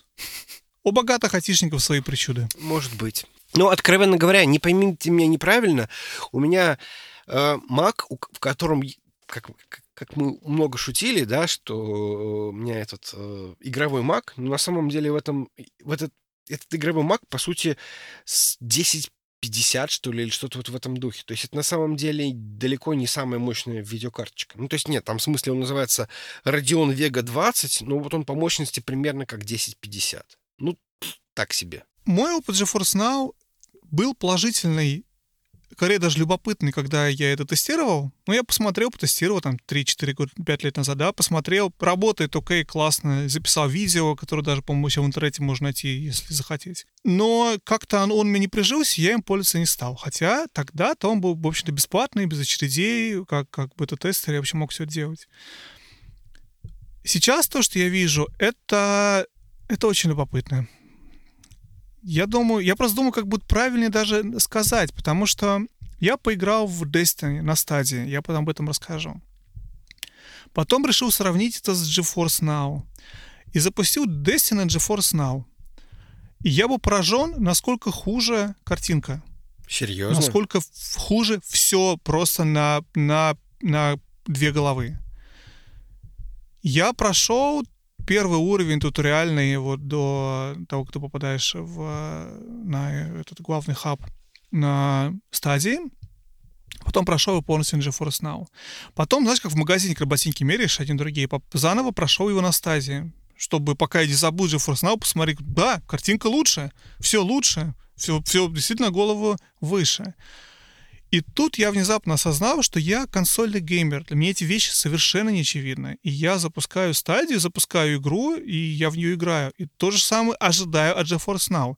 Мне не пришло в голову, что мне надо идти в настройки Destiny и выкручивать настройки графики на максимальный уровень, чтобы получить качество графики сравнимое с той, которыми стадии по умолчанию. Потому что в стадии нету настроек графики. Это консольный experience. Ты запускаешь игру и играешь в нее. В GeForce Now ты должен быть PC-геймером. Ты перед тем, как запустить игру, идешь в э, настройки, видео, и выставляешь максимальная э, изентропная фильтрация, максимальные тени, максимальная дальность порисовки, и вот тогда оно начинает быть похоже на стадию. И это не то чтобы проблема, потому что, поэтому я говорю, что в принципе из того, что таргетит PC-геймеров, для PC-геймера это очевидная вещь. Для не PC-геймера это надо знать, что это типа у настройки графики, понимаешь, в игры, да, это просто не приходит в голову. Я понимаю, что если для PC-геймера, который сейчас слушает, это дико, как, как, как можно не догадаться. Ну так, ты играешь на Xbox последние 10 лет и PlayStation, и там нет тебе настрой графики. Тебе не очевидно, что ты должен идти и восстанавливать график, графику в какой-то там максимальный уровень, чтобы получить хорошее качество картинки. Вот. Это вот первый такой интересный у меня был зарисовка про GeForce Now. А вторая — это то, что вот что мне не нравится в этом сервисе, по сравнению, опять же, с той же даже стадией, это то, что когда я запускаю даже тот же Division 2, он мне запускает свернутый Steam, то есть мне показывает окно какое-то, какого-то не до десктопа, и показывает мне свернутое окно Steam. Вот этот прямоугольничек с надписью Steam и кнопочками «Открыть», «Свернуть» и X. И потом он запускает мне игру через, ну, сколько-то секунд, условно говоря. Я понимаю, почему это происходит, я понимаю, как они это делают технологи- технически внутри, что действительно запускается Steam клиент, действительно оттуда запускается игра, идет эта проверка, и им необходимо это дебильное окно показывать, пусть даже свернутое. Но для меня это начинает выглядеть сразу как Linux. Я не знаю, как объяснить это. Ну, ты чувствуешь, что это не так аккуратно выглядит, да? То есть не так... Это, не, это, это какой-то вот на небольших... Вот тут, тут, тут не смотри, вот тут не смотри, вот так ночью свернули, вот не смотри сюда, жди, а вот теперь твоя игра. А вот тут ты не забудь надо настройки выставить. А насчет RTX, поэтому ты еще не забудь поставить, что здесь вот это у тебя включено. То есть это требует от меня какого-то... Понимания. Понимания, как это работает. Поэтому я говорю, это чуть более, более таргетит другое, э, другую популяцию, другое население. Вот что имеет пользу быть. я думаю, среди PC-геймеров, вот сейчас, sorry, забегая вперед, среди PC-геймеров, мне кажется, GeForce Now будет пользоваться популярностью. И через пять лет, когда мы будем говорить, скорее всего, вот GeForce Now будет платформой для ПК-гейминга. Я взял также еще trial Стадии и тоже попробовал, и я тоже сравнивал на, на этой самой Destiny, и у меня очень сильно тормозило. То есть я, как бы, с одной стороны, я с тобой соглашусь, что э, возможно, оно как-то... Мне тоже показалось, что картинка, наверное, в стадии была чуть более, может быть, интересная, может быть, как, как-то там свет был чуть лучше э, нарисован. Мне показалось, что поприятнее была картинка немножко в Destiny. Но э, она у меня, честно говоря, периодически как-то очень сильно деградировала на какие-то квадратики в стадии. И, во-вторых, ну, просто периодически лагало так, что играть было прак- очень тяжело. Я так понимаю, что у тебя другой опыт. Ну, у меня лагали оба сервиса в одно время, и не лагали в другое. Когда ты запускаешь игру, а, например, утром, когда еще не все смотрят Netflix вечерний, то, в принципе, все работает более-менее хорошо. Когда запускаешь вечером, то вот тут начинается, потому что, во-первых, у тебя GeForce сразу вырастает ожидание с трех человек до 300 человек в очереди на бесплатном сервис. А когда ты дожидаешься очереди, все это тормозит очень конкретно. Ну и на стадии та же самая проблема. То есть, в принципе, ни один из сервисов, я скажу так, давайте забегу вперед, ни один из сервисов не готов для прайм-тайма. То есть ни один из сервисов не готов для того, чтобы сейчас бросить свой компьютер, продать его и из супер дешевого какого-то лаптопа, не знаю, если ты ПК-геймер, да, подключать что-то делать. Потому что даже в этой в развитой Америке с, э, у меня с этот файбер канал с гигабитом всей херней, оно не работает, как должно работать. Оно потому что все соседи включили, эти включили, тут канал подвис, и все, ты ничего не можешь сделать, потому что провод один доходит до, до нашей деревни, понимаешь, делится на всех, до нашей улицы. Вот, и, и ты очень зависишь от кучи вещей. Раз. Два. У меня нету, не проходит никакой Ethernet до компьютера. У меня все по Wi-Fi. То есть это тоже все создает куча, куча проблем, мы уже это обсуждали. И здесь ни стадия, ни GeForce. И я смотрел статью, не помню, кто ее писал, в которой, э, по-моему, PC Gamer это делал. Они проводили сравнение лага, latency вот этого на стадии и GeForce Now. И технически по проводу GeForce Now работает лучше, чем стадия. Там задержка меньше. Я думаю, связано с тем, что стадия работает через браузер, а GeForce Now работает через свой клиент. Возможно, это моя догадка, не точно. И мы еще обсудим отдельно про кто, кто как работает. Но технически, с технической точки зрения, GeForce лучше, если ты работаешь, если у тебя компьютер проводом подключен к интернету, Ethernet. Если ты начинаешь делать все через Wi-Fi, с этими холодильниками, микроволновыми печками и всем-всем-всем, что есть вокруг себя, что влияет на твой радиосигнал, опять же, для Netflix это не важно, начинаешь играть в, в стадию и в GeForce Now, в принципе, там примерно одинаково, опять же, по цифрам. Я понимаю, Жень, что у тебя был опыт немного другой, но я не могу быть уверенным, что разница опыта связана именно с сервисом, а не с тем, что в ту минуту конкретно канал был нагружен сильнее или слабее, скажем так. У меня, точнее, я, я тебе сейчас расскажу, как, как мне это не понравилось стадии, да, то есть условно говоря, ты дергаешь мышкой, чтобы прицелиться, а у тебя внезапно ничего не происходит, у тебя все, все подвисло, вдруг раз... Ну вот такого у меня точно не было, прям вообще, вообще, вообще. А вот То у меня было, прошел... у меня было в стадии, и такого ни разу не было в GeForce Now. То есть я именно поэтому сравнивал именно Destiny 2, ну, как, как оно работает там и сям, и поэтому по ощущениям у меня GeForce Now работал, может быть, не так красиво, но более плавно. Ну, опять же, я тебе рассказываю, ты прикинь, в ПК-гейминге там есть настройки графики, ты зайди, и у тебя GeForce она тоже будет красиво Destiny смотреться. Я попробую обязательно. Ну, откровенно говоря... очевидно. Ну, откровенно говоря, с тех пор, как началась вот эта вот фигня, и у меня все поселились дома, и у меня там четыре там зум-сессии происходит, ну, не четыре там, ну, две-три, может быть, вполне одновременно, э, у меня почему-то внезапно перестал справляться, э, перестал справляться раутер, и у меня даже внутри моего э, дома периодически по Wi-Fi начинается какая-то фигня из серии там 10 миллисекунд до раутера, там даже 50 миллисекунд бывает до раутера. Я его там периодически перегружаю, пытаюсь понять, что происходит. В общем, в итоге я заказал новый. Вот он должен прийти, должен был прийти сегодня, но он что-то случилось, и UPS оказался не, не в силах доставить из соседнего города. Поэтому, в общем, я надеюсь, что вот у меня будет сейчас новый раутер, и можно будет сравнить, и, может быть, действительно стадия будет лучше. Я, кстати, вот мы с тобой до записи разговаривали, у меня есть какая-то странная идея, я хочу пройти какую-то большую игру, например, Red Dead Redemption 2 на э, какой-нибудь вот cloud, cloud gaming платформе, но в данном случае это стадия, потому что RDR 2 это эксклюзив стадии. Смотри, я пока ты рассказывал, я посмотрел, открыл эту статью в PC Gamer и посмотрел на циферки, и то, что они пишут по проводу, если ты играешь в Destiny 2 по проводу, локальный лаг Вот если ты просто играешь на своем компьютере, это 50 миллис- миллисекунд. А в GeForce Now э, это лаг будет 75 миллисекунд. То есть, в принципе, это нет ничего, добавка. Ну, как каждому свое, 25 миллисекунд — это очень мало. Очень мало. 25 миллисекунд — это хороший телевизор в игровом режиме выдает. А стадия по проводу будет в то же самое 129 миллисекунд. То есть разница в стадии, в принципе, большая. Там скачок большой идет. Но, повторюсь, да, как только мы переходим в область Wi-Fi, то все эти цифры примерно уравниваются. Потому что у тебя начинается вот это слабое звено не сам сервис, а, в общем-то, твой, твой, твой домашний канал. Ну, опять же, да, ты сказал, что тебя там... Я понимаю, о чем ты говоришь, и, в принципе, у меня такое тоже было.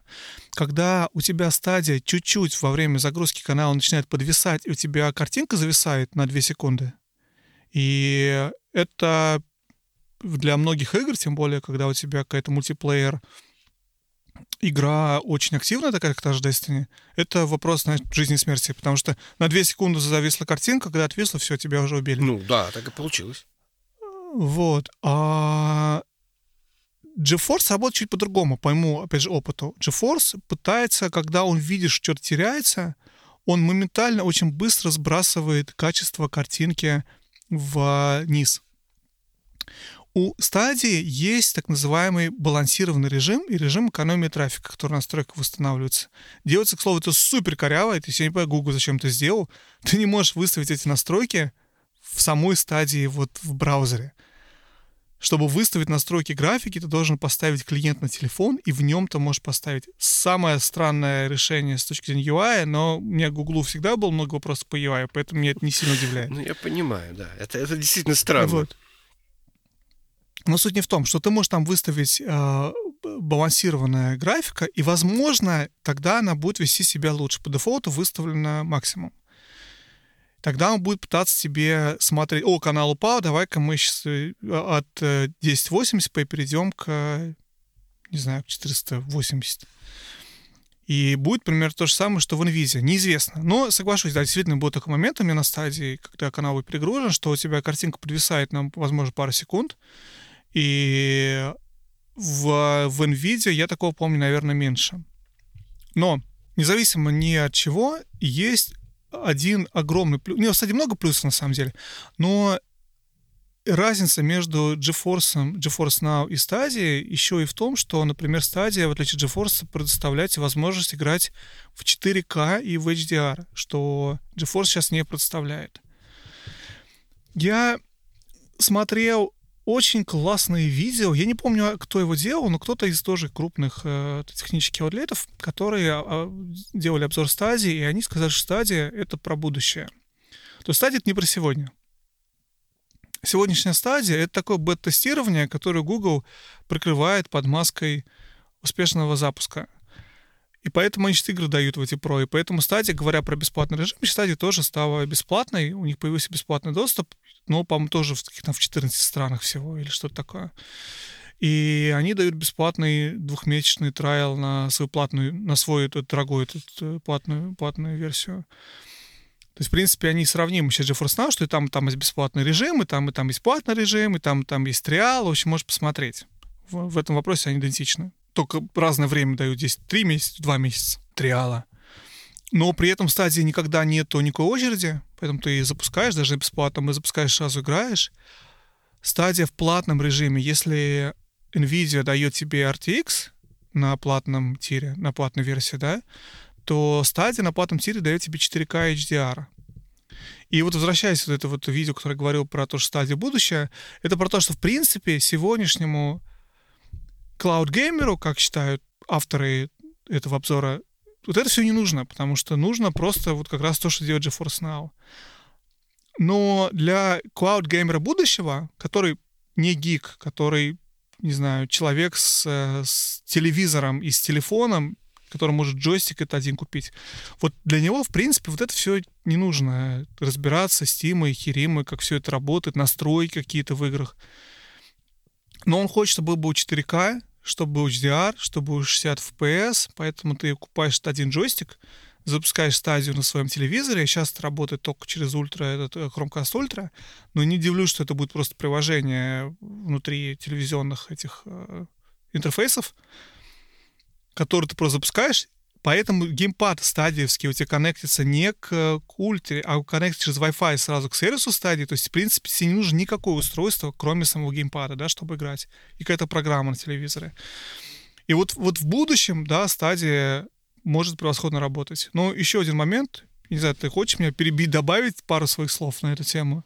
Я согласен, что, возможно, стадия — это будущее, но я что подумал, тут очень хороший момент, что со всеми этим cloud gaming ом тебе фактически не нужно ни на что коммититься. То есть тебе не нужно, ты можешь из одного в другой переходить абсолютно прозрачно. Да, непонятно, что с играми и с сейвами, но чисто теоретически вот тебе не нужно покупать никакое устройство. Угу. То есть ты фактически можешь попробовать сервис, тут лучше, хорошо, я буду теперь играть вот здесь. Угу. То есть это есть просто потрясающее достоинство, и поскольку э, тут такой момент, что вот ты купил Xbox, то уже, в принципе, все, ты уже ничего не можешь с этим сделать, будешь есть, что дают. А здесь, в данном случае, они будут стараться, и это очень круто. Ну, спорно, насколько они будут стараться, как у них будет это получаться. Смотри, какой еще один момент ну, про стадию. Это про то, что Стадия, в отличие от NVIDIA, работает с разработчиками. Да? Я сказал тебе, что в играх нет настройки, потому что Э, Bungie выпускает версию для PlayStation, версию для PC, версию Xbox и версию для Stadia теперь. Это такой же полноценный участ... участник, полноценная консоль еще одна, да? И в этом, в принципе, большая разница между NVIDIA и, например, и той же Stadia. То, что в NVIDIA у тебя просто виртуальная машина, у тебя на не запущена версия для PC. На мощной PC, но, но это версия для PC идея со стадии именно то, что у тебя разработчик делает игру для этой системы, которая работает под эту систему. Там могут быть какие-то баги, наоборот. Но при этом мы сегодня, я показываю тебе сравнение RDR 2 на стадии и на ПК на консоли, что стадия при определенных настройках дает у тебя меньше уровень детализации картинки, потому что это позволяет им лучше трафик сжимать. То есть у тебя на, на пальто персонажа из RDR 2 меньше снега, чем на, в случае, когда ты запускаешь это или на, высокой, на высоком уровне графики, или запускаешь это на консоли, на своей или на, на ПК. Потому что система Потому что эта игра написана для этой системы, как не знаю, как правильно это объяснить. Оптимизирована. Это не просто игра за, за, оптимизирована, совершенно верно. И система знает, и игра знает, что, о, окей, у чувака упал канал, давайте-ка мы количество снежинок в воздухе поубавим, чтобы количество сложных текстур и уменьшить, чтобы можно было сжатие лучше сделать, и картинка не пришлось разрешение менять. Или давай-ка мы уменьшим разрешение вот здесь, но оставим высокое разрешение здесь, потому что это важная часть, а это вот в бэкграунде, потому что канал слабый. То есть это то, что делает Google, но не могут делать другие игроки. Я про Shadow Tech и Vortex даже не говорю, потому что у них, в принципе, нет доступа ко всем этим разработчикам, и нет денег, которые есть у Google, да, на это все. Еще, а, еще у Гугла есть возможность, мы уже об этом говорили, когда просто говорили про стадию. То есть чисто теоретически э, Google может начать очень серьезно атаковать именно вот этот вот э, э, latency, вот это все, потому что просто, как это, будут, будет ставиться граничные какие-то, условно говоря, у того же самого, на мощностях того же Verizon, Comcast и остальных провайдеров будут ставиться просто вот локальные эти фермы, которые будут э, позволять запускать стадию, если сервис станет э, достаточно популярным. То, как это делается сейчас для, с YouTube и с другими, другими популярными сервисами у Google говоря про которые, на самом деле, это самая важная вещь. Я вот хочу зафинишировать мою идею про то, что стадия сервис будущего, еще прозумирую и скажу. Сегодняшняя стадия, она все-таки, еще раз повторюсь, бета-тестирование, даже так не называется. Я думаю, GeForce Now пример то же самое, если по чесноку. Не, они не довели это до уровня такого вот продукта, чтобы, о, вау, класс. Ну, хотя я не знаю, с другой стороны, это пока мир, это чуждая вещь, я не, не буду судить. Может быть, это конечный продукт, такой он должен быть. Но стадия это, это тестирование.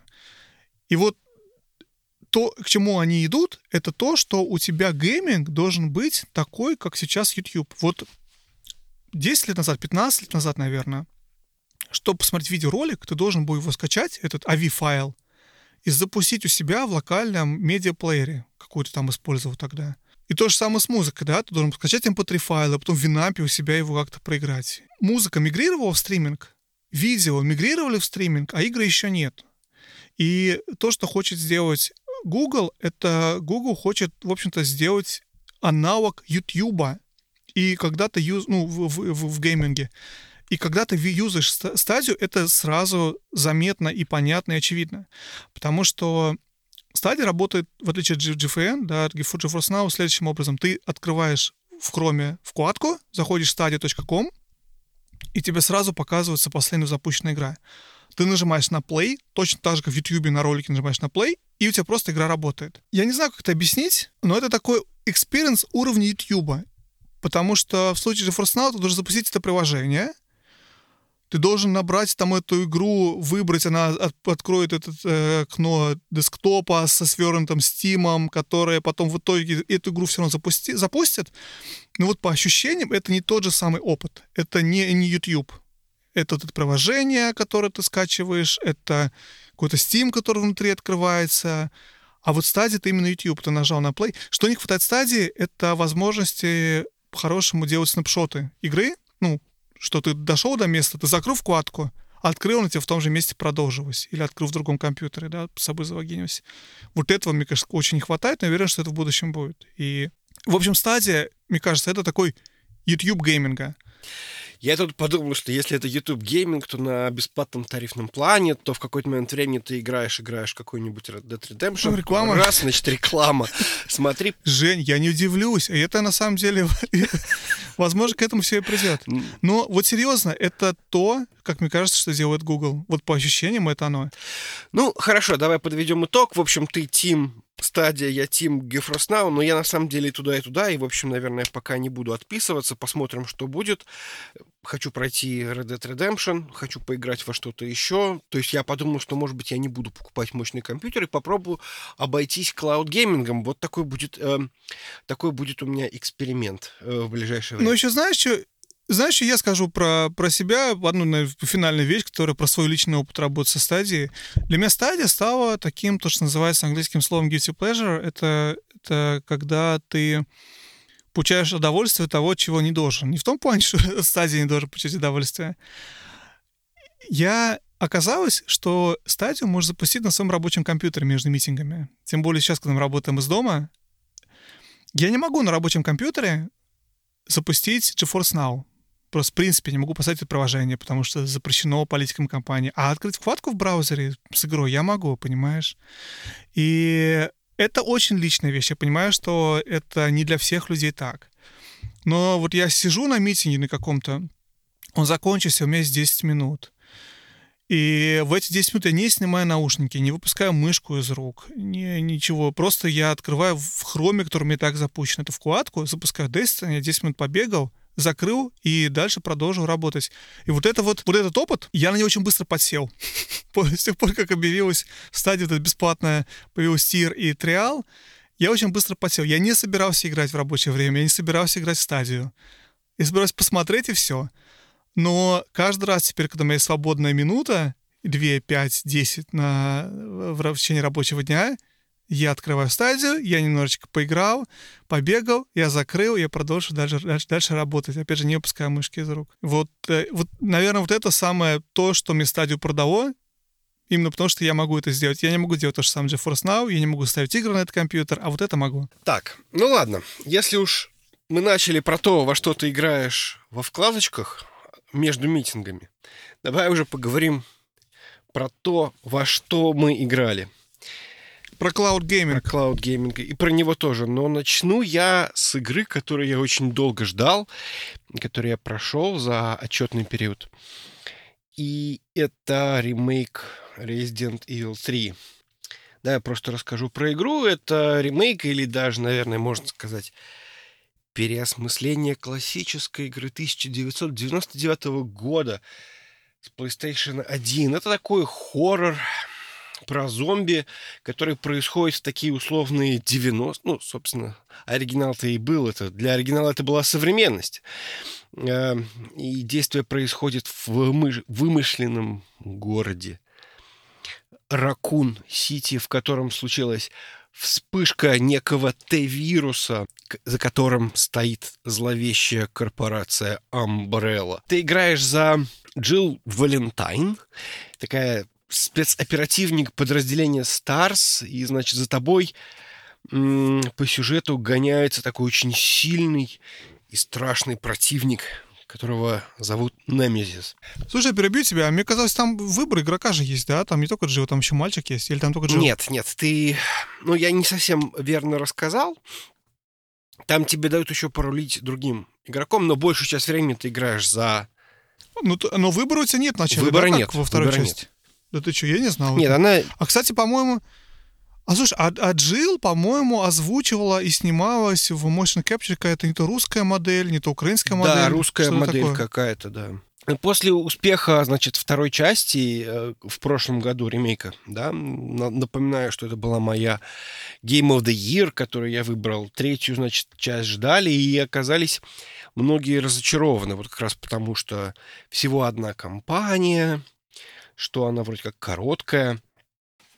Ну, э, главным образом вторая это такая метроидвания в э, таком большом смысле, да, то есть это не совсем вот классическая метроидвания, но мы про нее, собственно, говорили, да, эм, что третья, она такая более линейная, и вот эти вот кусочки метроидвании, они, конечно, есть, но они более компактные. Во второй части нужно было, знаешь, там что-нибудь найти, вернуться через всю карту в самое начало своего, э, в, самое начало вообще всей игры и там что-нибудь открыть. Здесь такого нет. Здесь эм, э, просто такая система уровней, и вот все эти загадки на этом уровне можно решить. То есть и сами уровни по себе достаточно компактные, и за счет этого получается, что эти загадки есть, но они получаются такие очень, там, две ступенечки всего, да, там, условно говоря, нашел отмычку, открыл какой-нибудь замочек, в этом замочке ты смог взять там что-нибудь, и это вот по- позволило тебе пройти дальше. Хотя во второй части там было, там, условно говоря, там можно было там 3-4 уровня вот этих вот найти. Здесь такого нет. А, плюс, значит, ам, то есть, ну, то есть структура такая получается более плоская. Во втором также еще постоянно не хватало ресурсов. Приходилось думать, в общем, какое окно заколотить в первую очередь, потому что мимо него придется бегать. То есть такое стратегическое мышление. Ты понимал, что, наверное, вот здесь будет стоит действительно приколотить. А, потому что иначе через это окно начнут валить зомби. В третьем всего этого нет, патронов э, полно, но, с другой стороны, и зомби, и врагов тоже, в общем-то, много. Эм, и поэтому, если во втором вам нравилось, в принципе, как мне, просто стрелять в голову зомби, эм, то и вот этот дефицит скорее раздражал, тоже как меня, то тройка в этом плане мне, в общем-то, очень порадовала. Эм, С другой стороны, при этом, при всем, в третьем гораздо больше постановки, чем во втором. Э, Мне вообще даже на- на- напросилось сравнение, очень такое, не совсем обычное, я его просто ни от кого не слышал, что это такой, не знаю, Uncharted во вселенной Resident Evil. Потому что ты бежишь фактически по каким-то вот таким, э, выполняешь какие-то м, локальные задачки, продвигаешься дальше, дальше, дальше по чекпоинтам. Ну, там вместо чекпоинтов эти самые классические пишущие машинки, но за счет этого это такой вот, что называется, вот такой вот guided experience, да, то есть ам, проходил я ее запоем несколько вечеров, у меня получилось 9 с лишним часов, это Ого, что, наверное, это много чё-то. да, многие жалуются, что она короткая, что и действительно, ну, окей. Там есть ачивка, что ты прошел игру меньше, чем за два часа. И это явно будет теперь игра для спидранеров, потому что там очень много чего можно сделать. Там пройти одним ножичком, пройти там э, с одним ножом, там э, пройти меньше, чем за два часа, пройти за полчаса, пройти за 10 минут. Ну, в общем, это вот все.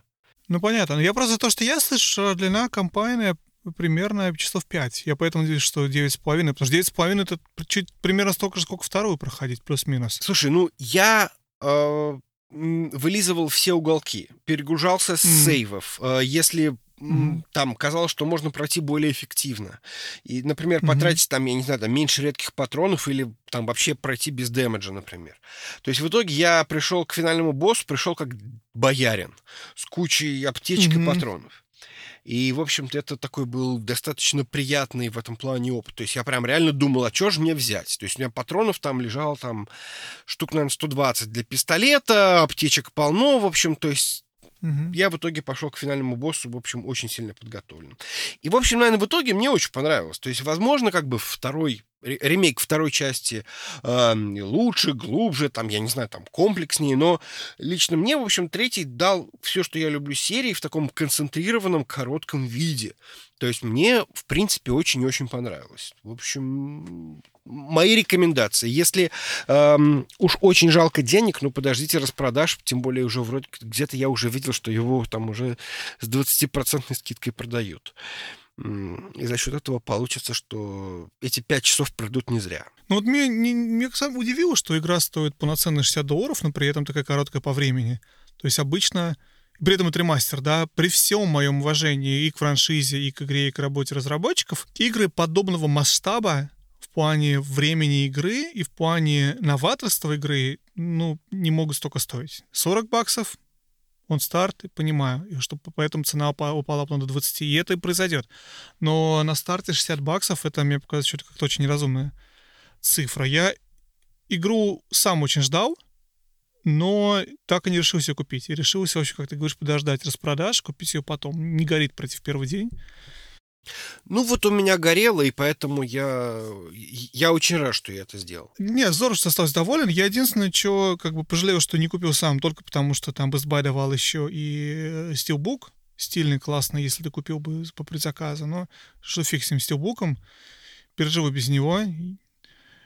Вот. Из-за того, что я хотел поиграть в игру сам, но не поиграл, мне пришлось довольствоваться тем, что было у меня на тот момент, вместо того, чтобы играть в Resident Evil 3. И я уже сказал, что я поиграл в Destiny 2 и продолжаю играть ну, ме- между митингами. Но, в общем, кроме Destiny 2, я еще поиграл в а, Doom Eternal, я поиграл в Metro Exodus, в Two Point Hospital, я поиграл в Untitled Goose Game, Persona 4 Golden, Animal Crossing New Horizons, Steam Deck Quest, Timberwolf Park, Skyrim, Minecraft, The Witness, Super Metroid, Night Trap, Legacy Undercover, Doom 3, Bob Is You, Assassin's Creed Black Flag, Transistor, Fallout 76 оригинальную кампанию, Westlanders DLC, Nuclear Winter, Guild, Grid, City of Lost Children, Mickey Mouse, Cast of Illusion, Raymond, PUBG, Call of Duty Warzone, Bleak Sword, Resident Evil Revelations 2, Kirby's Dream Land, Хроники Нари 2006 года и Just Dance 2020. Какую из этих игр ты хочешь, чтобы тебе рассказал? Конечно, про Just Dance. Я уже расскажу про Doom Eternal. Расскажи про Doom Не, Eternal. серьезно, я вот, вот э, серьезно, я просто записал список игр, потому что я пытался вспомнить, что играл за последние 4 недели, потому что мы не делали. Я был поражен, сколько игр я успел потыкать за это время. Это какое-то нереальное для меня количество. Я вот старался наоборот, у меня вот четыре игры, в которые я играл. Я вот про них вот, вот и буду сегодня рассказывать. А ты помнишь, я же тебе сказал, да, что я решил сосредоточиться и играть только там в одну Да, игру да. на каждой платформе. Да. И когда я закончил эти две игры, вот оно и Тебя немножко прорвало. сорвался. Сорвался. Так расскажи, Doom, Doom. Eternal.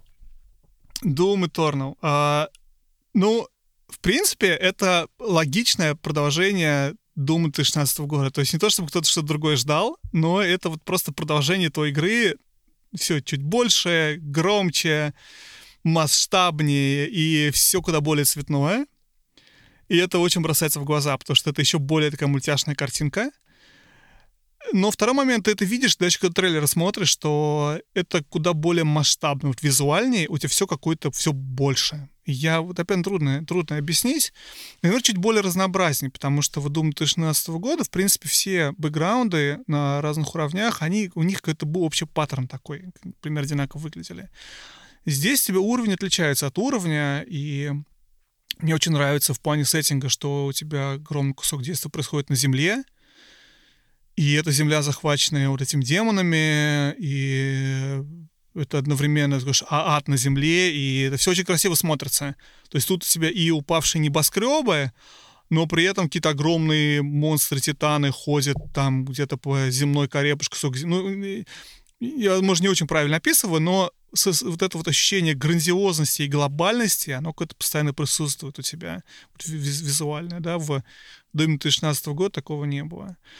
Игра стала куда более аркадной, и, в принципе, я получил... Я не прошел, не допрошел игру, но я получил огромное удовольствие от процесса. Потому что Doom — это в первую очередь про быть, вот, быть в, в, зоне, в зоне, когда ты попадаешь в, в ритм игры, и и у тебя получается ты очень быстро двигаешься, ты прыгаешь, ты стреляешь, у тебя heavy metal орет в наушниках, и это даже не игра. Вот ты знаешь, я когда играл в Doom, я внезапно осознал, что это, это experience определенный, это световое шоу с музыкой, в котором ты чувствуешь себя супер крутым, потому что ты вот налево-направо э, всех врагов раскидываешь. Не с первого раза, но потом тебе получается, это, это взрыв какого-то адреналина такой игрового. И игра перед сном это плохая, наверное, потому что ты вроде бы должен там успокаиваться, да, а тут ты, наоборот, супер перевозбужденный, потому что картинка моргает, демоны прыгают, ты бегаешь как сумасшедший и стреляешь, и ни секунды не останавливаешься, и хэви метал орет в наушниках. Но вот это experience аттракциона такого, знаешь, в, в Диснейленде хорошего. Вот в этом плане очень здорово. Минус игры, наверное, в том, что ну, во-первых, олдфаги очень недовольны э, игрой, потому что это не тот Doom, который был в 90 каком году, восьмом. 93-м.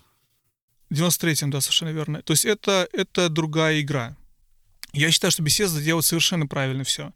От Wolfenstein до Fallout до, Франш... до э, Дума со всеми их косяками и их ошибками, они делают правильные шаги. Я считаю, что все эти игры должны двигаться в этом направлении, в котором они двигаются. И я понимаю, что со мной куча людей не согласны, но Doom должен двигаться вот, вот туда, куда он двигается. То есть брать из Дума то, что это быстрый шутер, и сделать это основным, и эту идею развивать. Я, как сам Улфак, недоволен двумя вещами только в новом Думе.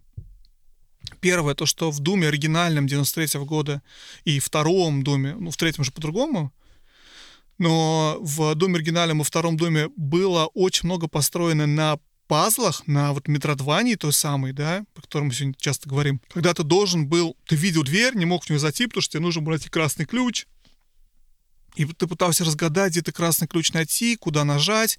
И вот это была большая часть того дума, а не только вот эта вот э, стрельба быстрая в, в монстров и при ограниченном количестве патронов. И резьба э, бензопилой. И вот это ушло практически полностью. То есть современный Doom довольно линейен. Там нету вот этих элементов метродвани, в и элементов пазла, тем более, когда тебе будут догадаться, как что сделать, как пройти. Он есть, но именно если ты хочешь найти какие-то дополнительные сайд-вещи, например, собрать все там фигурки или что-то такое. Вот тогда ты можешь там заглядывать, а, вот здесь проход еще будет, фигурка лежит, но это не, не основа игры, потому что в оригинале, думаю, это надо было для прохождения. И второй момент, туда добавилось какое-то безумное количество сложного 3D-платформинга. Угу. И это супер фрустрейтинг, потому что это, это Селест. Вот Селест в 3D на движке Дума. Потому что там добавился двойной прыжок, там добавился... Ну, кстати, двойной прыжок был в 2016 летнем, я уже не помню. Там поправьте меня в комментариях но там добавился даш в воздухе, то, что ты можешь летать, два раза можешь прыгнуть и лететь, и появилась куча кусков, где ты просто должен пропрыгать по платформам, здесь зацепиться, здесь э, на воздухе подскочить, и вот для Селест это было нормально, потому что это была часть основного и единственного геймплея. То есть на этом вся игра строилась в Думе это как-то не пришейка, а были хвост, потому что вот ты прыгал с автоматами с бешеной скоростью под хэви метал, отбивался от демона, вот ты наконец всех убил, у себя вокруг этот собираешь ты все, что с них понападывать, так, и тут ты дальше начинаешь играть в какой-то Супер Марио в такой странный, в котором тебе надо пропрыгать, и пропрыгать тебе не получается, и ты можешь 40 минут пытаться пропрыгать по этим платформам, и у тебя не будет получаться. Опять же, 40 минут для Селест прыгать нормально, потому что это вся суть игры в этом. Ты, ты на это подписываешься. Ты только из-за этого в эту игру играешь. Здесь переключение между двумя режимами очень странно, и я его не до конца понимаю, зачем это было сделано, но вот, в общем, такие у меня претензии к игре. Но в целом игра хорошая, если нравится быстрый... Если хочешь вот этот experience получить, которым ты супер крутой еще и metal орет, ну, в общем, стоит попробовать. И не знаю, как проходить платформинг, видимо, кого-то просить, если не можете. Откровенно говоря, я ты меня, с одной стороны, уговорил, потому что мне как раз всегда никогда не нравилась эта вот метроидвания. Она всегда обычно была такая скучная с этими ключами. То есть это не то, что типа вот у тебя какая-то новая абилка, которую ты можешь теперь пройти. Это всегда какие-то загадки просто с ключами. То есть они были достаточно скучные. Но с другой стороны, то, что там этот платформинг, платформинг от первого лица — это самое плохое, что может быть. Вот. Но, он, понимаешь, он еще и не очень хорошо... Игра не очень хорошо под это подходит. То есть она э, управлять персонажем, вот этим, как правильно сказал, в воздухе с полетами не очень комфортно. Ты не чувствуешь себя крутым. Если ты когда стреляешь, ты чувствуешь себя крутым, то здесь ты чувствуешь себя каким-то очень неловким, если честно. Ты не на своем месте, вот прыгая, пытаясь с одной очень маленькой платформки перепрыгнуть на другую маленькую платформу. В конечном итоге тебе получается, потому что не на нытьем, так катанием. Но удовольствия от этого не так много, если честно. Говорят, патронов перестало хватать. Ну, вот у меня, кстати, нет такой проблемы. Да? Почему? Хорошо. Не знаю. Я, я, я, да, я слышал, читал об этом, что патронов у людей не хватает. Я не знаю, может, я недостаточно далеко прошел, чтобы у меня патроны начали кончаться, но у меня все нормально. Ну, то есть как? Ты, короче, там же есть механики, патроны ты, ты получаешь. То есть ты, в общем, можешь это сделать. Не знаю, мне кажется, часть игры.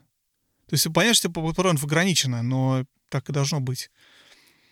Потому что здесь стреляешь патронами, тут ты делаешь бензопилой, бензопила выбивает патроны из них, ты их собираешь, дальше стреляешь. То есть, ну, это, это часть процесса. А для бензопилы не ну, нужен просто... бензин?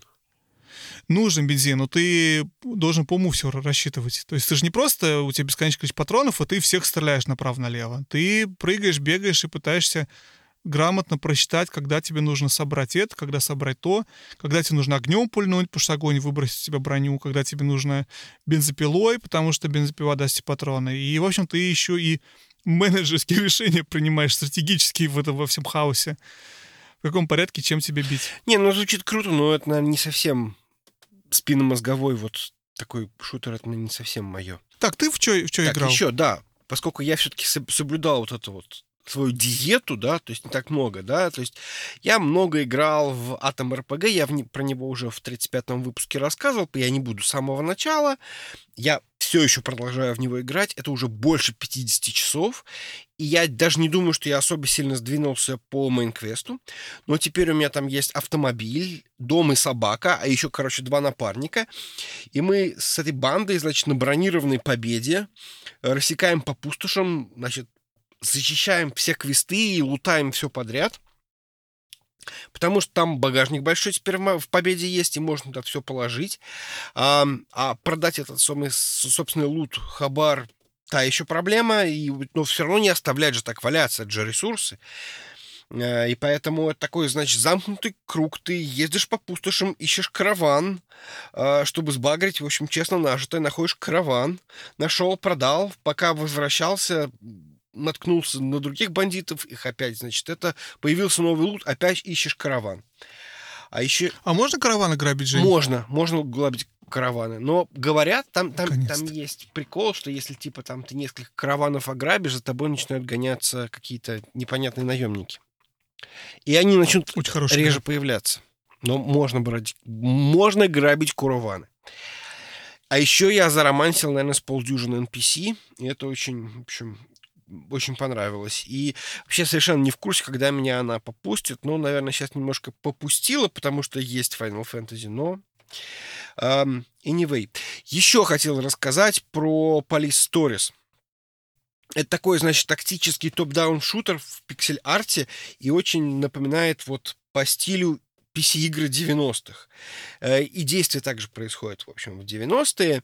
И, и суть в том, что это, значит, два полицейских защищают какие-то объекты, ну, квартиры, дома, склады. И, но стрельба это, в общем... За зачищают? Зачищают, да. они грабители? Зачищают. А, защищают, Зач... не зачищают. Зачищают, okay. чистят, чистят. Вот, но чистят, стрельба okay. это последняя мера. То есть стрелять нужно только, если, значит, враг достал оружие и собирается в тебя стрелять. Во всех остальных случаях нужно, значит, ему сначала приказать бросить оружие и арестовать для его же... А любой человек по определению враг полицейского, я хотел уточнить. Ну, не совсем. Ну, там есть те, которые прям точно заложники, они зелененькие, а есть все остальные, которых можно убедить сдаться, например, предупредительным выстрелом. Или Очень хорошо. отеческим ударом приклада в голову. И после этого ареста... Очень хороший, очень хороший. За это, за это дают больше очков. Вот. И напарником тоже, соответственно, можно управлять. То есть и там какие-то сложные, там ему давать какие-то команды. И, например, можно строить какие-то системы из серии там э, открой дверь или там, например, давай охраняй, точнее, смотри вот в эту сторону, чтобы да, там никто не шел. Он будет там просто стрелять на поражение, условно говоря. Или, например, вот я открываю дверь, а ты кинешь световую гранату. И мы, значит, зайдем и там всех положим. Или что-то там попытаемся а, порешать. Вот. И карта на уровне всегда, в общем-то, одна и та же, то есть как бы комнаты не меняются, да, но при этом расположение противников, э, по сути, разное. И за счет этого то, что у тебя сейчас хорошо получилось, не значит, что получится лучше во второй раз, потому что противники сгенерятся там не так удобно, условно говоря. Но э, лично для меня игра м, щекочет мое вот это вот геймерское эго, потому что в нее очень нервно, но интересно играть, потому что сессии короткие, то есть это где-то примерно 5 минут. Э, но за несколько часов игры, за два там что-то с лишним часа, наверное, я играл, я едва-едва прошел пару уровней.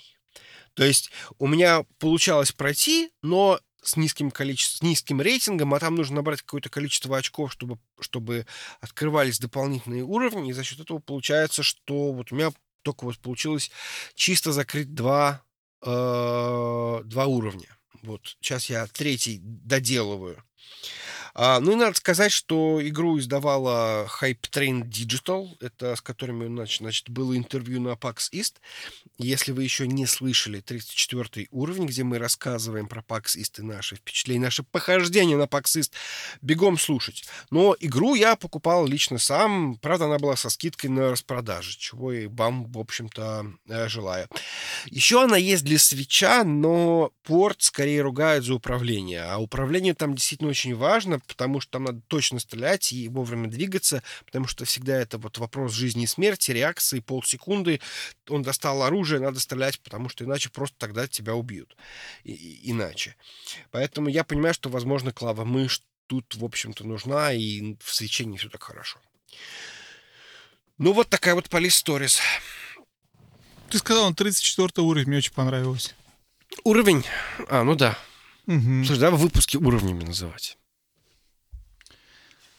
Смотри, я играл еще в пару игр, я уже отметил в своем списке. И вторая игра, про которую я расскажу очень быстро, потому что хочется, не хочется много времени тратить, это Guess What? Та же самая игра, которая вышла вместе с Doom Eternal в тот же самый день, Animal Crossing.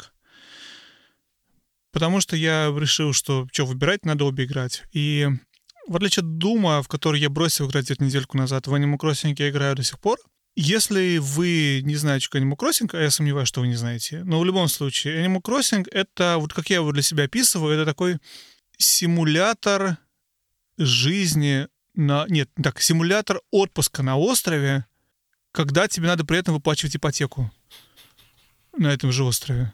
И работать. То есть ты приезжаешь на остров, покупаешь квартиру, да, какую там, дом, и ты вроде бы и отдыхаешь, вот рыбу ловишь, жуков собираешь, но при этом ты должен это все еще и делать, потому что тебе платить надо за, за все твое житье-бытие. То есть симулятор жителя и... Фл- этого, Флориды, э, Майами. Ну, Майами не остров. Но, окей, возможно, пусть будет Майами. Но они там тоже отдыхают, уверен, но при этом что, нужно я не уверен, платить что ипотеку. все жители Майами зарабатывают тем, что собирают жуков и продают. Есть подозрение, что они именно этим и занимаются. Но я не уверен. Вот. Ты знаешь, на самом деле, если честно, мне я вот подумал, что вот ощущение, которое тебе происходит в этой игре, вот я, когда я приехал в Америку, помню, очень запомнил, что вот ты вроде бы и работаешь, но вроде бы как бы и в отпуске ну, первое время вот оказалось, да, потому что ты еще не привык, тебе кажется все, что ты приезжаешь в другую страну, обычно ты приезжаешь отдохнуть. И все такое необычное, ты все фотографируешь, и все вот это вот. И знаешь, я вот задумался недавно, что отчасти иногда у меня Animal Crossing такие вот ощущения какие-то вызывают, что вроде бы и работаешь, эти вот жуков ловишь, аркушки собираешь, и за ипотеку платишь, ну, вроде бы ты как-то еще и вроде бы отдыхаешь. Но в какой-то момент это перестает уже казаться отдыхом, потому что ты начинаешь понимать, что ты что-то только делаешь, что ракушки собираешь, рыбу ловишь. Вот, как-то так. Но в принципе, если посмотреть на вот э, геймплей механики Animal Crossing, что это такое, и я много думал об этом и пытался понять, почему игра так популярна. А игра действительно супер популярна. Я думаю, что это идея Sims, только это Sims куда более, как называется, стримлайн, то есть более, более отутюженная. И оттуда отброшено все, все сложное, все лишнее. Потому что если в Sims ты тоже можешь строить дом, но у тебя там есть и отношения, и то, и все, и работа у тебя в Sims никак не показана, у тебя уходит персонаж на работу, возвращается, у него деньги появляются какие-то где-то на, на, на балансе.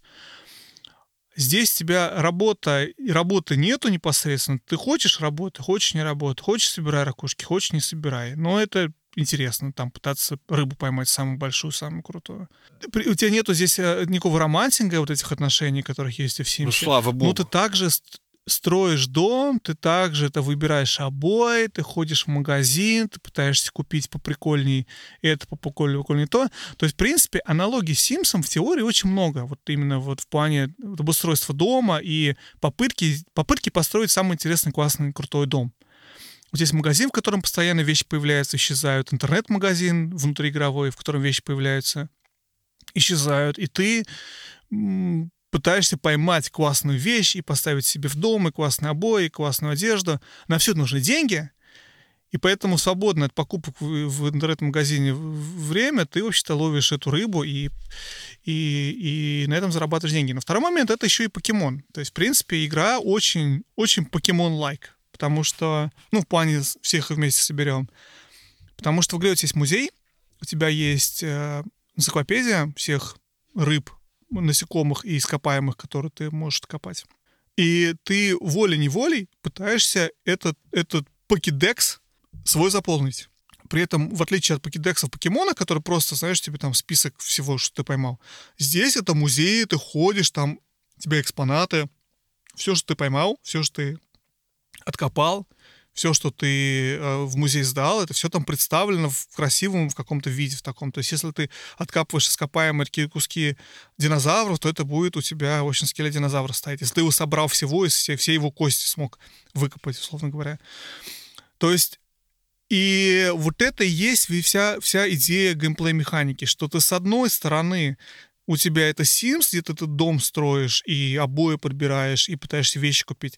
И с другой стороны, это покемоны, в которые ты пытаешься собрать всех рыб, всех э, бабочек, всех, кого, кого ты там можешь там собрать.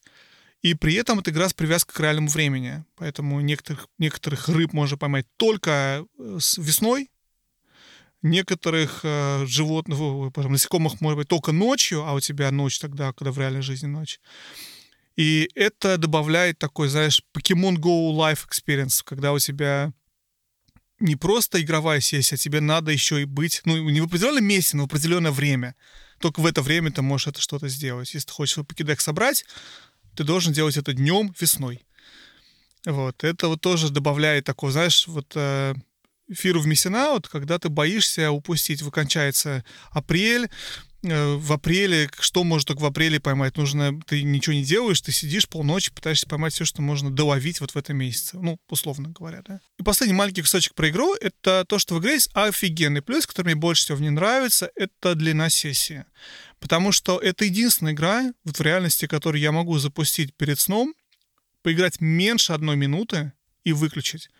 И я что-то сделаю. Я запускаю игру, я подхожу к э, реке, я ловлю одну рыбу, я выключаю игру, я поиграл. У меня вот этот маленький-маленький кусочек игры выполнен. Ни в одной такой игре за меньше минуты не могу ничего сделать. Ну, практически ни в одной. И вот этим она очень нравится, потому что ты можешь и несколько часов в нее играть, и ты можешь в нее играть несколько секунд, условно. И все равно какое-то получить удовольствие от этих нескольких секунд, нескольких часов. Ну, я делегировал играть в эту игру собственной дочери, и дочь, в общем-то, вполне справляется. Но что-то она как-то не просила ночью ловить рыбу. Хотя, возможно, она придет с этим... А мне кажется, знаешь, Жень, это просто вопрос, насколько ты действительно пытаешься понять, как все эти вещи в игре работают. Может быть, может быть. Единственное, что чем мне она нравится, это очень такой какой-то безопасный опыт. То есть э, такое Мгм. ощущение, что там все сделано вот... э, Вот если есть такое понятие, как 0+, ну, к сожалению, наверное, младенец вряд ли может играть в, в Animal Crossing, но все равно. То есть это абсолютно безопасный такой контент, в который добрый, милый, там не будет каких-то там, может быть, там, я не знаю, шуток на грани, там вот этого всего не будет, там это все вот...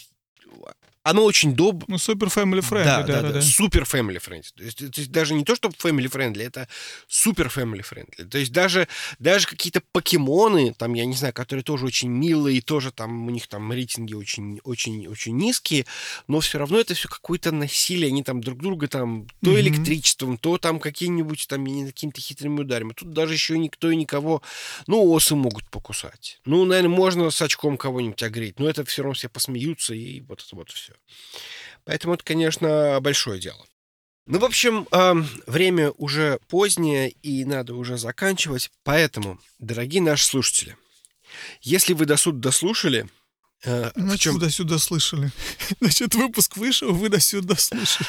напишите, пожалуйста, в комментариях, что вы думаете по поводу клауд-гейминга. И какой стол лучше, с, э, со стадией или с GeForce Now? Или, может быть, А может быть, вы участвовали в бета-тестировании, все еще участвуете xCloud, который чуть ли не основной игрок, про которого мы почти ничего не обсудили. Потому что мы ничего почти не знаем. ну, про него мало кто что знает, понимаешь? То есть Я получил на него инвайт, но не могу, потому что инвайт на Android, а у меня нет Android, а на эмуляторе не работает. ты не будешь покупать Android для этого, да? Ну, Ну, Только чтобы ну. xCloud тестировать пока не готов. Вот.